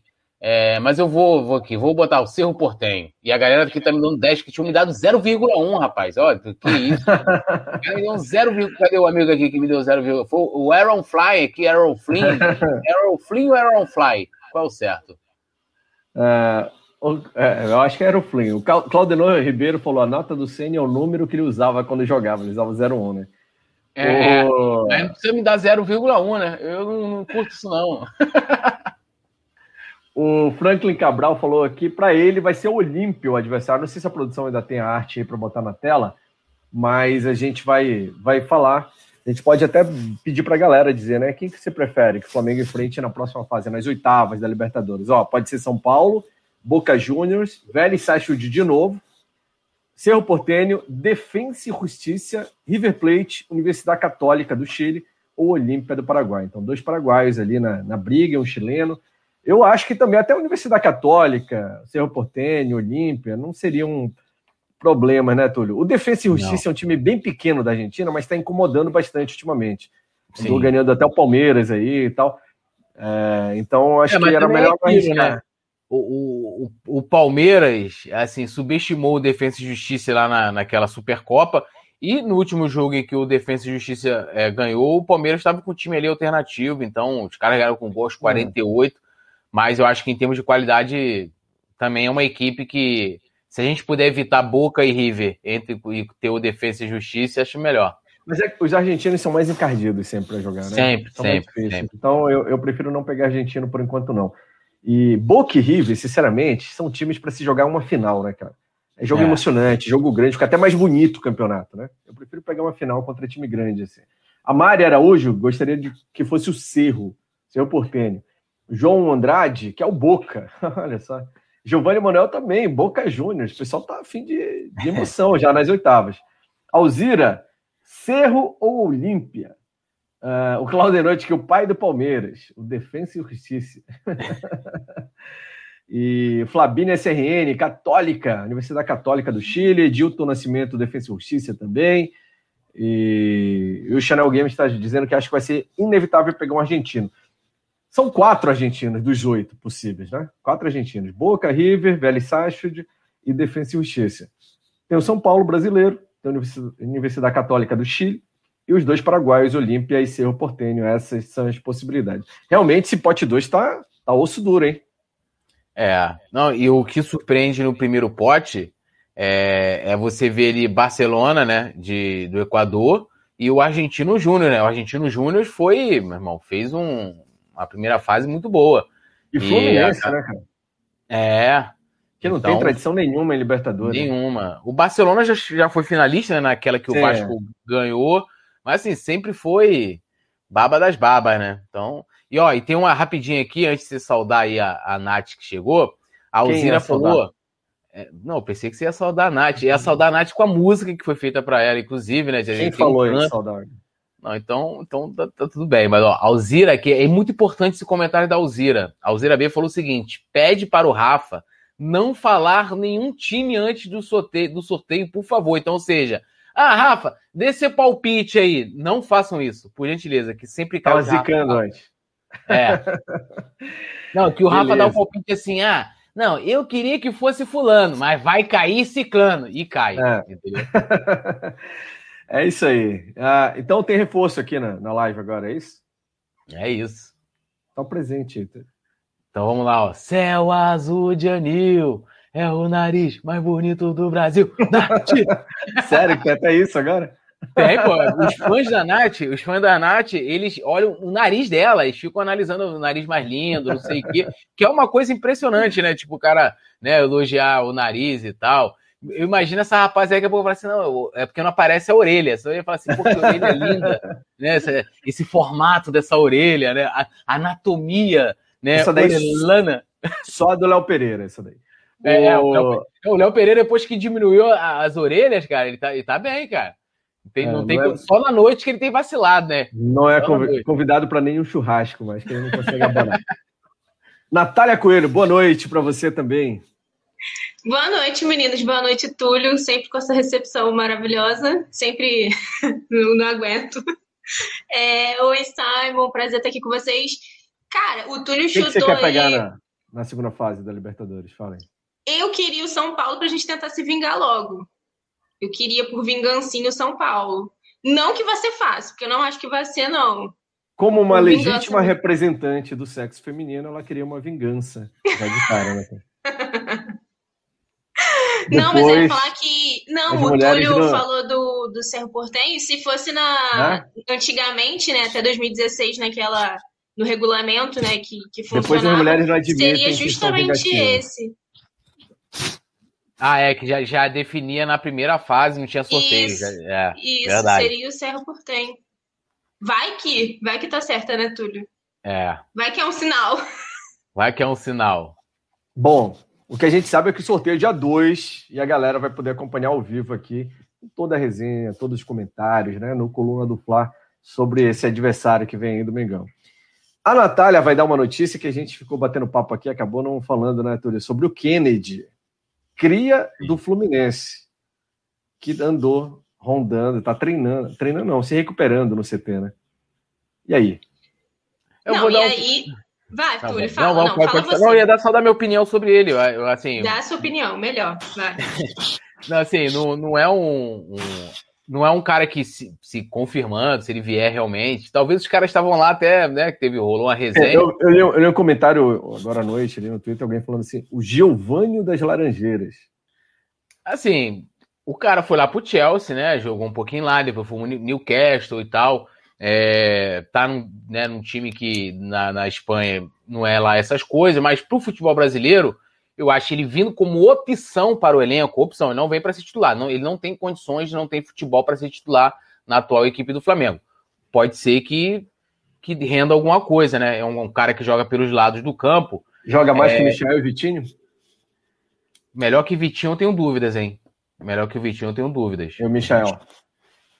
O Michael, talvez. Pode ser que sim. É porque, é porque é um cara que, pô, o cara já cresceu num, num, clube grande, que, considerando, vamos dizer, o Fluminense, e conseguiu, de certa forma, jogar no Chelsea e tal. Depois foi pro Newcastle, Newcastle inclusive, ele, ele foi bem, né? Chegou ser. Eu dei uma pesquisada antes, várias matérias exaltando aí o Kennedy no, no, no, no Newcastle e tal. Mas eu acho que é, né, vou dizer assim, tem uma carreira um pouco melhor consolidada do que o Michael, né? O Michael, na primeira oportunidade que ele teve numa grande equipe, ele não tá, ainda não conseguiu é, mostrar, demonstrar que ele pode ser um grande jogador, como ele foi no Goiás, surgindo como revelação. É, só passando aqui, o vulgo B13, eu vou lerei o comentário como ele escreveu e, vou, e farei uma sugestão aí. Ele falou assim: ó, Flamengo não tem estágio, não consegue fazer resultado com time ruim, Flamengo ruim. Eu acho que o vulgo B, em vez de estar aqui, tinha que estar estudando, né? Tá precisando de umas aulas aí, aprender a botar vírgula e a escrever. Não é ruim, é ruim, entendeu? Eu, agora eu tô aproveitando para ajudar a rapaziada. Ruim. É. é. Aí, eu tô aproveitando Dá tempo pra... de fazer o Enem ainda esse ano, né? É, tô aproveitando para ajudar a rapaziada, porque né, tem, pode criticar, eu acho tudo. É válido a rivalidade e tal, mas critica escrevendo direito. Você, você, entendeu uma mensagem subliminar ali? O B é relacionado à Série B, provavelmente. Provavelmente ele é vascaíno ou botafoguense, né? É, não, tem, tem várias outras equipes aí que ele pode ser também, né? Tem muita equipe aí de Série B, né? Pois é. E tem uns de Série C também, né? O Mário Malagoli falou, lembrou aqui que o Kennedy fez 44 jogos jogando pelo Granada da Espanha, apenas 8 gols. O Channel Games é um outro Vitinho, disse ele também. Renanzeira Flá, um abraço pro Renan, tá aqui também participando. Vocês acham que o Kennedy seria uma boa opção? Perguntando pra galera que tá aqui no chat. Natália, você quer o Kennedy no Flamengo? Cara, quando a gente começou a noticiar essa questão de reforço, tem características de atacante que o Flamengo né, tava buscando, mas eu particularmente não. Como o Túlio disse, eu acho que a gente, para a posição tá bem servido, ele viria para compor o elenco, e aí a gente já tem 595 cabeças ali, a gente olha para o banco, ao mesmo tempo que tem opção não tem, né? Porque a gente não tem, tirando o Pedro, que é, como a gente sempre brinca, que é o reserva de luxo do Gabigol, a gente não tem um atacante ali que, que seja a altura, então trazer um que também não. Cara, o Túlio ficou na dúvida se o cara é melhor que o Michel. Talvez, ele talvez seja melhor que o Michel. Então, isso acho que já diz muita coisa. É, eu não acompanhei o desenvolvimento dele lá fora, no futebol dele lá fora, mas pro Túlio ter falado isso, eu confio no Túlio, pra mim, porra, não tem condições. A gente trazer um Michel 2.0 pleno 2021, gente, não dá. Não, acho, ele... que, acho que. Não, porque assim, meio em pandemia, a gente vai ter que ir pro mercado muito certeiro. Não dá para ficar trazendo jogador igual foi com Léo Pereira, Gustavo Henrique, que a gente apostou e tá isso no sufoco agora. O Léo Luiz Fagundes, Luiz Fagundes falou que ele é igual o Vitinho, o Chanel Games falou também, viu alguns jogos dele no Granada, burocrático igual o Vitinho, Pô, o Granada, que é minha boca. Pô, o Granada é sacanagem. E ele tem um, um assim, é, é, difícil, né? Tinha uma equipe muito pequena na, na, Espanha, assim. Mas ele tem um dado bom lá, vamos dizer assim, um, é que todas as vezes em que ele entrou e participou de lances diretos, né, de gols, com assistência ou marcando, o Granada venceu. Então, ou seja, o cara, no mínimo, ele tem estrela, né? É alguma coisa. Aí o Granada vencer não depende só de um jogador, tem que lembrar disso, né? Porque é, é não, é Granada... é tipo, mano, tipo, é como se o cara tivesse, sei lá, qual o time que dá para comparar aqui o Granada no Botafogo. Fortaleza, talvez. É. Não, Botafogo, é, deve ser pior que o, que o Fortaleza. Hum. Botafogo é Botafogo tá Botafogo, não vou nem dizer que é o novo América, porque o América é muito grande. Botafogo está fadado a sumir do futebol brasileiro. Eu gosto, estou falando zoando, eu tô falando sério, irmão. É. Entendeu? O Botafogo tem um grande agravante que o Vasco, que o Vasco é, é, não tem. Aliás, que o Vasco tem, né? O Botafogo não tem torcida, o Vasco tem é, clube de massa, entendeu? Então, se o Vasco tem uma administração séria e tal, pode aí, plenamente com sua torcida, se reerguer financeiramente falando. O Botafogo é muito mais complicado. O Ellison Vlogs falou: Kennedy é bom jogador, sim. Jogador jovem, então que pode ser aproveitado. Mandando Ué, o Michel também, pô, é jovem, é bom jogador. Aeroflin, Kennedy é meia boca. Um Michael de grife. Michel que fala inglês. Se falar, né? Se falar. Pois é. Vambora. Deixa a Natália aí. Ó, pode passar para notícia, a produção mandou aqui um recado, o poeta Túlio. A Natália vai agora trazer para gente as principais notícias do dia do Flamengo. A Natália vem direto da redação do Coluna do Fla para informar a todos nós. Eu queria mandar um abraço aqui para Giovanni Manuel, Flabinho, Mário Malagoli, Franklin Cabral, uh, Alzira Beuro, Burrei, toda a galera aqui, o pessoal do clube de membros, né? Que hoje a gente lançou inclusive o bolão do Campeonato Brasileiro lá. Quero lembrar que nem quem não está participando ainda, fica ligado, vai lá e se inscreva para poder concorrer, porque o Brasileirão começa amanhã já. Túlio, se o cara entrar no Botafogo e o time ganhar, então ele é craque, disse o Valdir Clara. É, então, né? É, faz sentido. Faz sentido. Valeu, Túlio. Brigadão. Natália. Tamo junto. Manda ver aí, a gente vai continuar aqui no chat interagindo com o pessoal enquanto você traz a notícia pra gente. Valeu, Flavinho. Um abraço. Valeu, meninos! Então é isso, né, galera? Boa noite para vocês oficialmente. Hoje, meu boa noite é especial porque a gente tá um pouco nojento, né? Além de classificados para Libertadores, oitavas de final, também fomos, fomos hepta, né, no basquete, mas a gente vai falar sobre isso também. Lógico que a gente vai falar, continuar falando sobre o sorteio da Copa do, da Copa do Brasil, ó, eu louca, da Libertadores. Vamos falar sobre o Kennedy mesmo, vou, vou entrar mais a fundo aqui nesse assunto com vocês, a gente vai discutir bastante sobre isso. Vamos falar sobre esse novela envolvendo o Gerson, né, que está em negociação com o Olympique e a gente não sabe qual vai ser o desfecho, né, virou novela. O Gerson ontem saiu do jogo fazendo cena e tudo. Teve Ceni também dando o pitaco dele em relação a, a tanto a, a, data FIFA como também desfalque, tudo isso envolvendo né, as convocações do Flamengo. E antes, óbvio, a nossa produção vai soltar a nossa vinhetinha para as notícias começar oficialmente.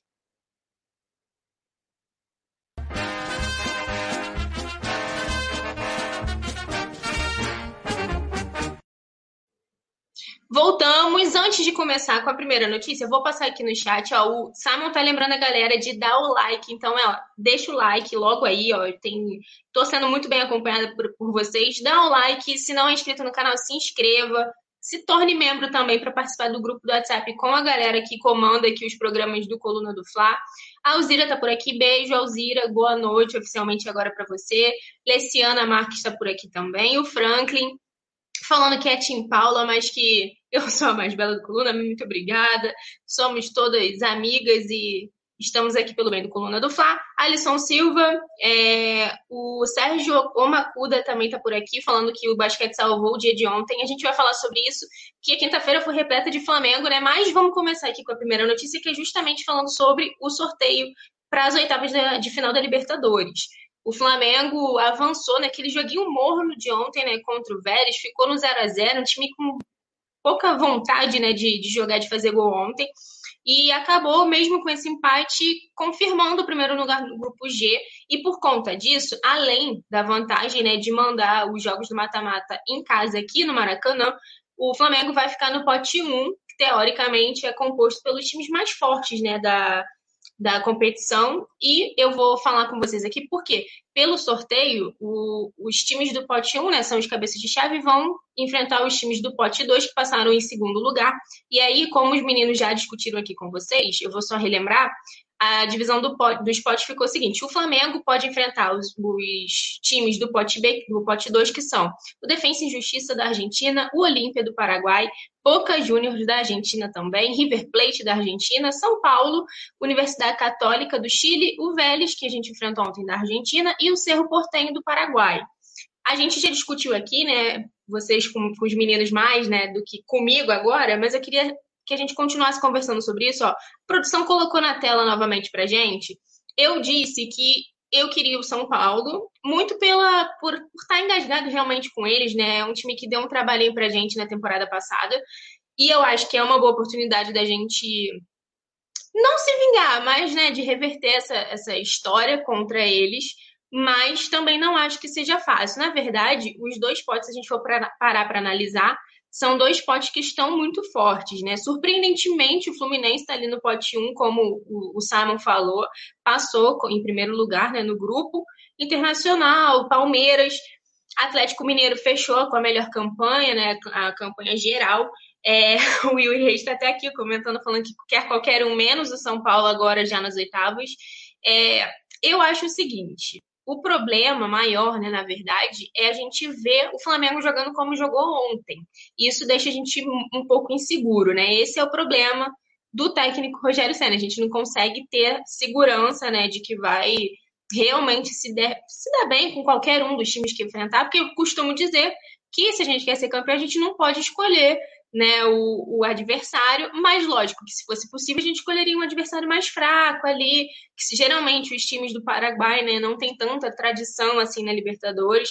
O Túlio escolheu inclusive o Cerro Portenho, que eu comentei aqui com vocês, que se fosse pelo regulamento vigente até 2016 seria o nosso adversário natural, né? Mas agora vai rolar sorteio novo. E eu lembro a vocês, o sorteio vai rolar na terça-feira que vem, dia 1 a partir de uma hora da tarde e vai rolar transmissão aqui no Coluna do Fla. Então, se você está acompanhando e ainda não é inscrito, se inscreve no canal e ativa o sininho para não perder o sorteio, porque a gente, vocês sabem, né? Quem acompanha aqui sabe, que a gente está de olho em todos os passos do Flamengo e, claro, que na Libertadores não vai ser diferente.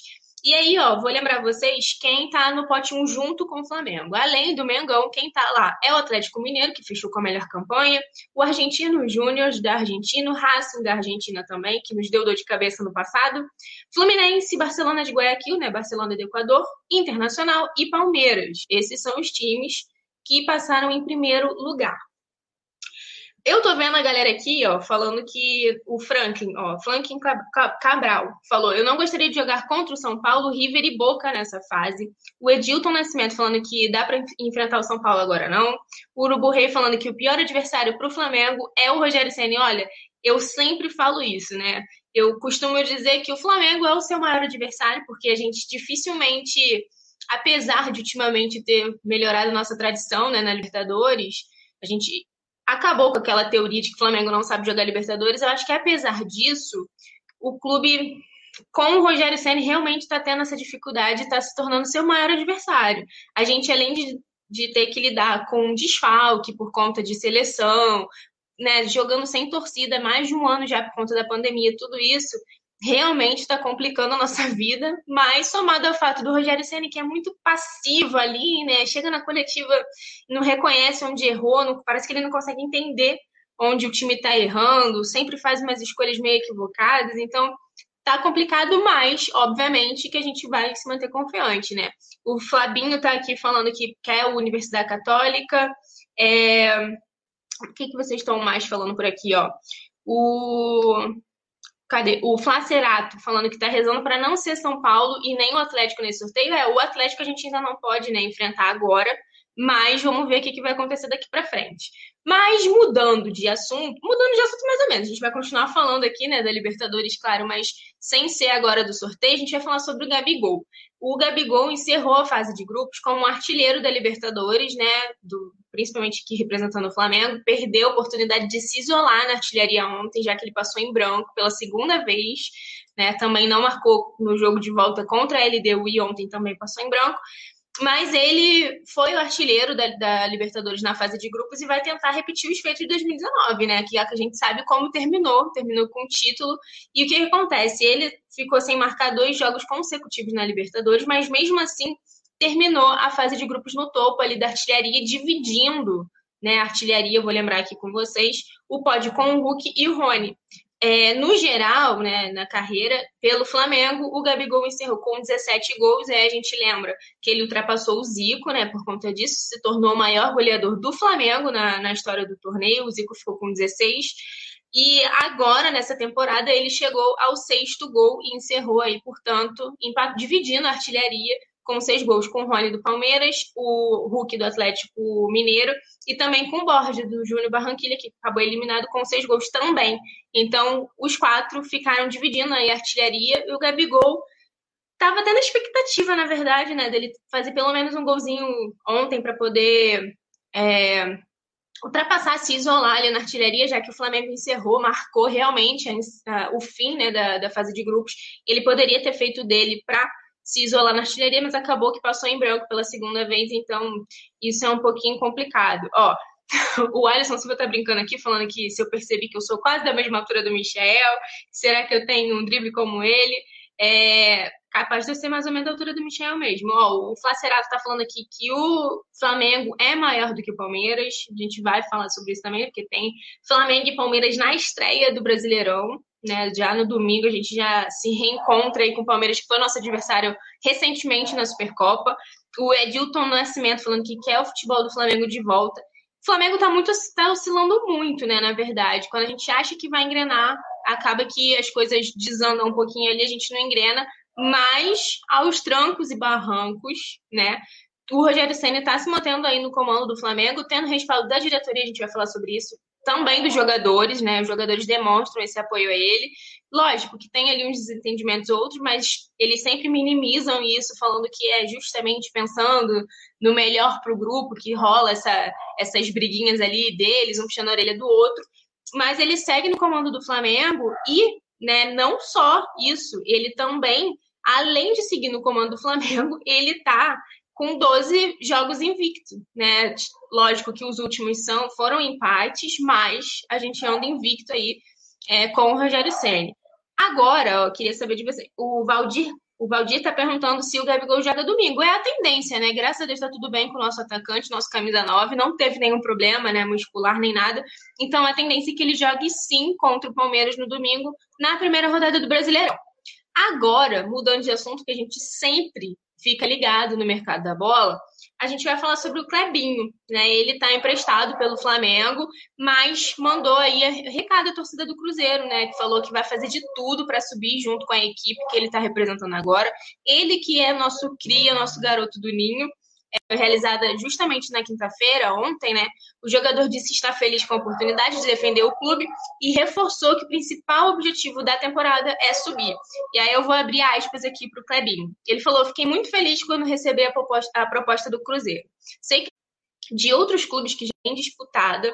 É, a gente sabe, né, que além disso também ele falou das suas principais características para os torcedores, né, do Cruzeiro que não conhecem muito bem, falou sobre as suas referências também na posição, ele que é lateral direito, falou assim: eu sou veloz, uso muito a minha força. A torcida pode ficar tranquila que eu vou dar o meu melhor em, em campo. Do início ao fim, vou dar a minha vida para a gente sair com a vitória. A minha grande inspiração é o Léo Moura, mais dos que estão jogando, né? O Léo Moura que já se aposentou, é o Daniel Alves. Então a gente vê que os dois, as duas maiores influências do, do Clebinho na lateral direita são o Léo Moura e também o Daniel Alves. Daniel Alves que está no São Paulo, não vive, né, um grande momento assim, mas era jogador também de seleção brasileira. E o Clebinho revelou essa inspiração. Ó, o Alisson Silva falou, perguntou como que tá a contratação dos jogadores nessa semana. Na verdade, né, gente, a gente tá mais vivendo um momento assim de negociação mesmo para jogador que tá para deixar o clube do que para chegar, né? O Flamengo adotou uma postura cautelosa para fazer qualquer tipo de contratação nessa temporada. A gente já comentou né, isso aqui outras vezes. Então, dificilmente, por enquanto, vai vir alguém. A janela de transferência, por enquanto, também está fechada. Então vamos ver como que o Flamengo vai se preparar realmente para o restante dessa temporada. Tá só o 2020 está só começando, na, na verdade, né? No futebol, o Brasileirão vai começar, a Copa do Brasil também vai começar. Flamengo, que foi tricampeão carioca, já conquistou a Copa do Brasil também.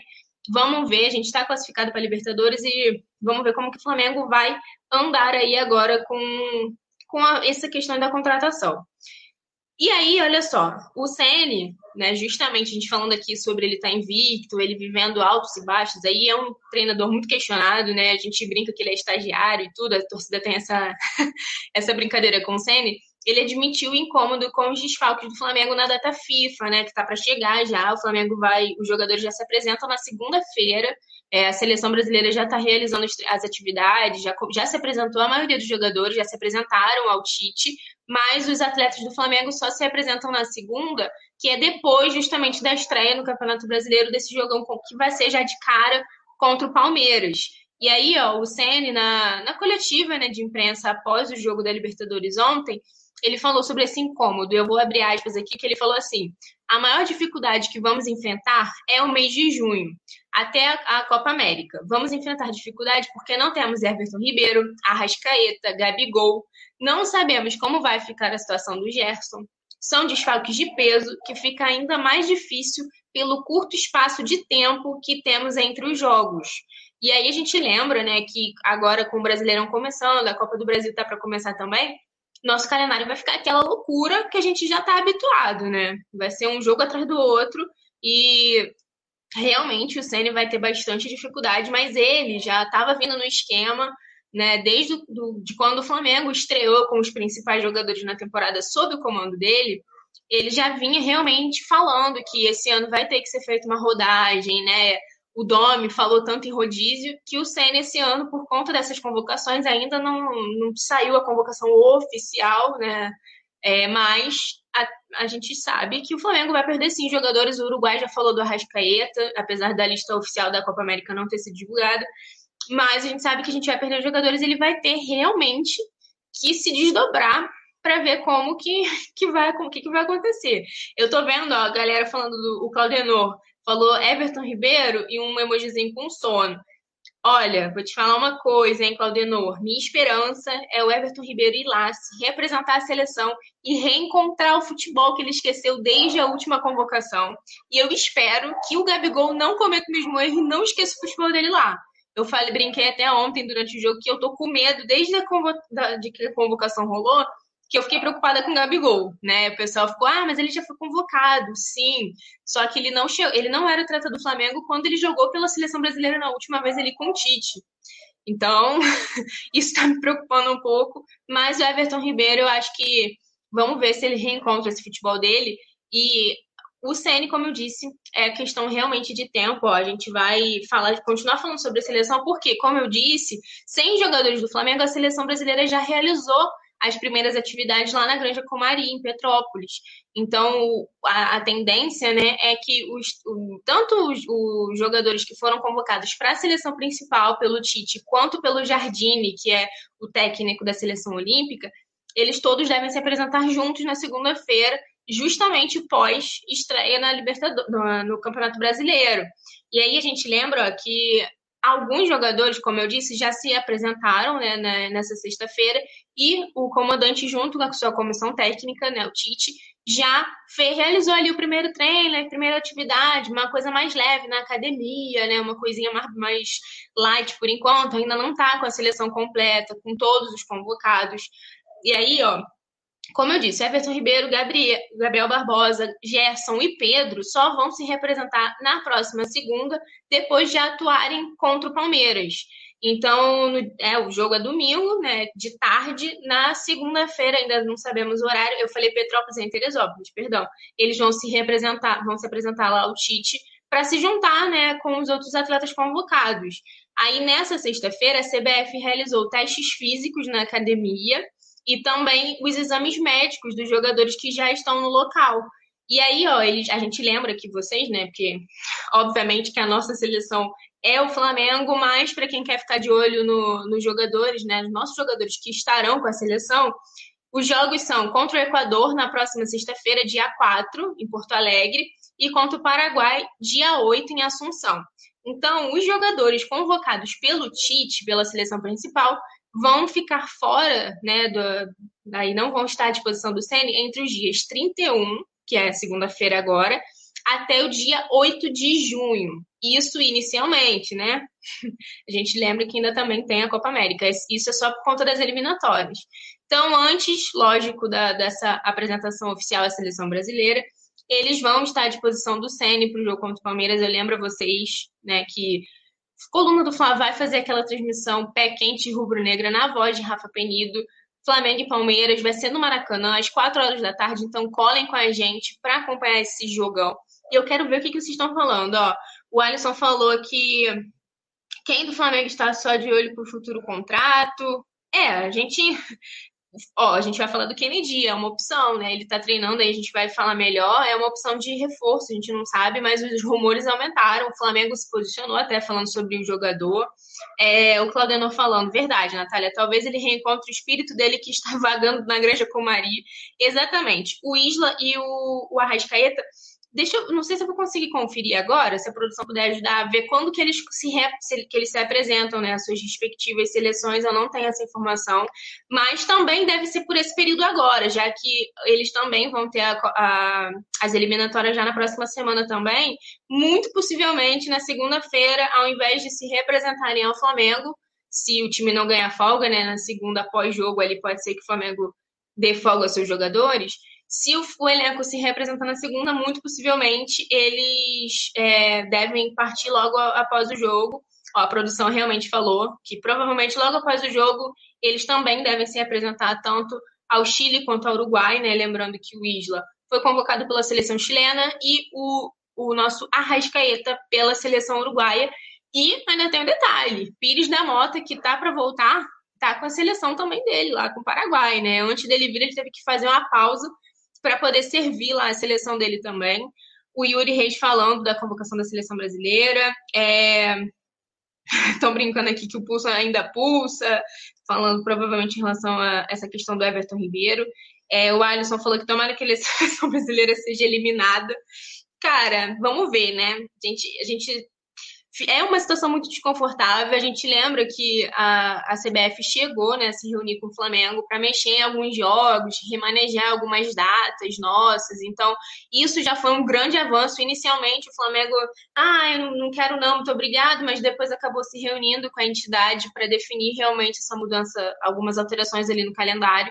E, e isso realmente, né, faz toda a diferença porque a gente vai ter são, poxa, são seis jogadores que vão desfalcar a gente, então realmente é uma questão que é muito tensa, mas já que vocês estão perguntando muito aqui de reforço sobre toda essa questão, vamos falar aí dos rumores, né, que começaram a rodar na internet hoje depois da notícia de que o Marcos Braz, vice-presidente de futebol do Flamengo, havia almoçado com um jogador que pertence ao Chelsea.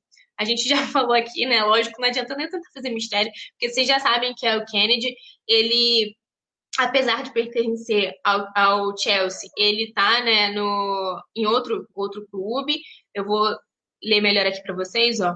Ele, como eu disse, na verdade, vamos organizar aqui as coisas, né? O Flamengo está vivendo essa novela em relação ao Gerson, a gente vai falar sobre isso também. Só que o que acontece? Envolvendo tudo isso, o Flamengo está vendo ali, né? Tá vivendo alguns, alguns flertes, como a gente fala, com alguns jogadores, e o Kennedy é um desses jogadores. O Marcos Baixo foi, vi, foi visto almoçando com o jogador hoje. O empresário do jogador, do Kennedy, do Kennedy, falou que não tem negociação nenhuma e tudo, né? O staff dele negou.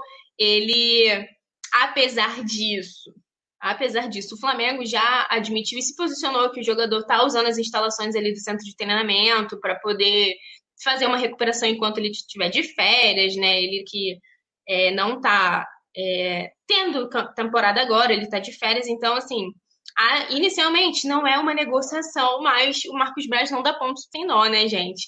O, o Kennedy, ele é, pertence ao Chelsea, mas ele está emprestado ao Gramada, Granada, perdão, e por conta disso, a gente vai viver aí agora mais uma expectativa. E aí, olha só, ele é ex-fluminense, né?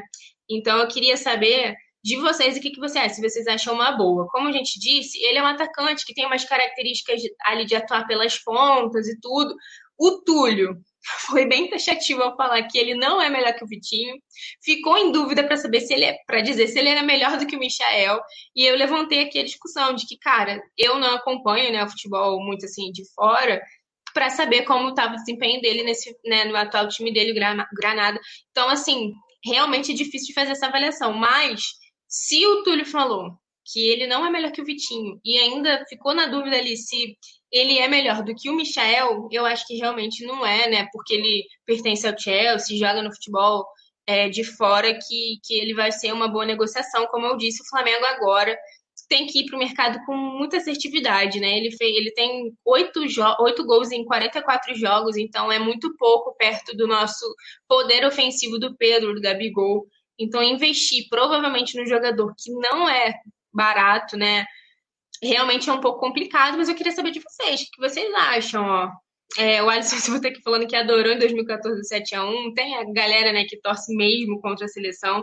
É, o Flabinho falando que ele não é melhor nem que o John Kennedy do Flu. É, mas quem tá por aqui? O Claudianor tá falando que ninguém tem amor pela seleção faz tempo. Também falou que o Flamengo tem que acordar no mercado urgente, que tem que ter um goleiro, pelo menos um zagueiro e principalmente um lateral direito, lembrando que a gente teve ali uma aproximação com o Rafinha acabou, né, não, não contratando o jogador, que é caro também.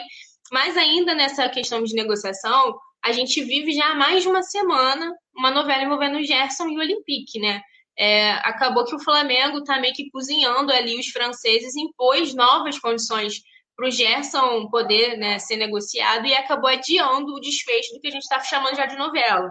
Então, o capítulo final está cada vez mais distante de chegar, né?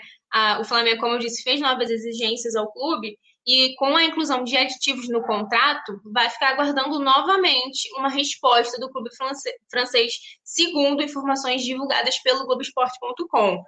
É, a gente vê aqui que, ó, enquanto as equipes é, conversavam para chegar no denominador comum, o volante vai seguindo a sua vida aí no Flamengo, tá? Jogou ontem, Fez um showzinho ali na hora de sair, não gostou de ser substituído, mas ele não vem jogando bem. A galera já tá falando que ele tá na cabeça, com a cabeça na França, inclusive, né? Estão já associando essa, não uma fase, mas essas partidas meio abaixo do que ele rende a já o Olympique. É, mas a gente vê que, inicialmente, até as notícias que a gente tinha, as informações, era de que ele não queria ir, de que o Flamengo que estava forçando a barra, né, por conta do valor da negociação, mas enquanto tudo isso não se resolve, ele vai seguir à disposição do Rogério Ceni e tem tudo para normalmente estar à disposição e jogar contra o Palmeiras, até porque logo depois ele vai se apresentar também à seleção olímpica. Então a tendência é que ele jogue normalmente contra o Palmeiras no domingo. E aí, ó, a gente lembra que apesar né, de tratarem tudo sigilosamente ali os valores, o que se sabe é que o negócio gira em torno de 25 milhões de euros pela compra, né, e mais 5 milhões de euros em variáveis ali previstas no contrato. E as cláusulas impostas pelo Flamengo vai depender muito da performance individual dele lá, né? Da, tanto da, em forma individual quanto também do coletivo no Olympique. Então, o que a gente sabe é que é isso, mais ou menos 30 milhões de euros envolvendo o Gerson.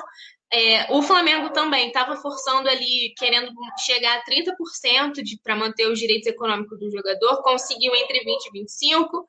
E a gente agora aguarda para saber como que vai funcionar essa questão envolvendo esses novos pedidos, essas novas condições que o Flamengo impôs. Eu lembro que o Gerson foi um pedido né, do treinador Jorge Sampaoli, que está lá. Então, é um cara que conhece o futebol do Gerson, né? Estava fazendo questão realmente do, do, do, nosso volante. E a galera realmente está achando que vai ser um, uma saída que vai ser inevitável por conta dos valores, né? É, o Valdir está falando que o Flamengo está pedindo mais e o Gerson cada vez menos, que não sabe se ele sai. É, o Claudenor falando, perguntando se a especulação pelo goleiro Hugo acabou. Na verdade, é uma especulação que vai e volta, né? O, ao mesmo tempo que vão, ficam de olho, sempre sondam muitos jogadores, acaba que o Flamengo também não fica querendo vender, então acaba que não, não avança, né? E aí o jogador acaba ficando. É, o Flabinho está perguntando se o Atlético de Madrid tem interesse. Segundo o Marcos Braz, não. A única proposta realmente que chegou para o Gerson é do Olympique. Então, o Real Madrid já se pronunciou também falando que não tem interesse. O Atlético de Madrid, teoricamente, não fez nenhuma proposta. Se fez, o Flamengo ainda não está sabendo, não chegou ainda ali no nosso vice-presidente e nem no nosso diretor de futebol. E olha só, a gente vai também falar, lógico, como eu disse, quinta-feira foi de muito Flamengo. Flamengo, além do 0 a 0 com o Vélez né, na Libertadores, perdeu para o Corinthians no, no, Brasileirão Feminino por 3 a 0 né, pela décima rodada, mas o nosso basquete salvou e se tornou heptacampeão do novo Basquete Brasil, o NBB. A gente fechou a série em 3 a 0 contra o São Paulo. E ó, o primeiro jogo foi 96 a 93 para o Flamengo, o segundo 82 a 81 foi por um ponto. Com São Paulo ainda teve a oportunidade né, de vencer o jogo, mas desperdiçou e acabou que a gente abriu 2 a 0 na série. E ontem, na quinta-feira, foi a nossa primeira oportunidade de gritar ali que era campeão. O Flamengo não desperdiçou, ganhou o São Paulo por 93 a 85 e se tornou campeão brasileiro do Novo Basquete Brasil pela sétima vez na história e, ainda por cima, alcançou a 34ª vitória consecutiva. Em 2021, o basquete não perdeu. A última derrota foi em dezembro de 2020 para o Corinthians, ainda na fase classificatória do NBB. Então, o time tá voando, tá jogando muito. A gente vai disputar, né? Ainda não tem agora previsão a galera vai ganhar uma folga, não tem previsão da, de quando a temporada 2021-2022 vai começar, mas o que eu adianto a vocês é, a gente vai disputar o Mundial né, de Clubes novamente, está marcado para fevereiro de 2022.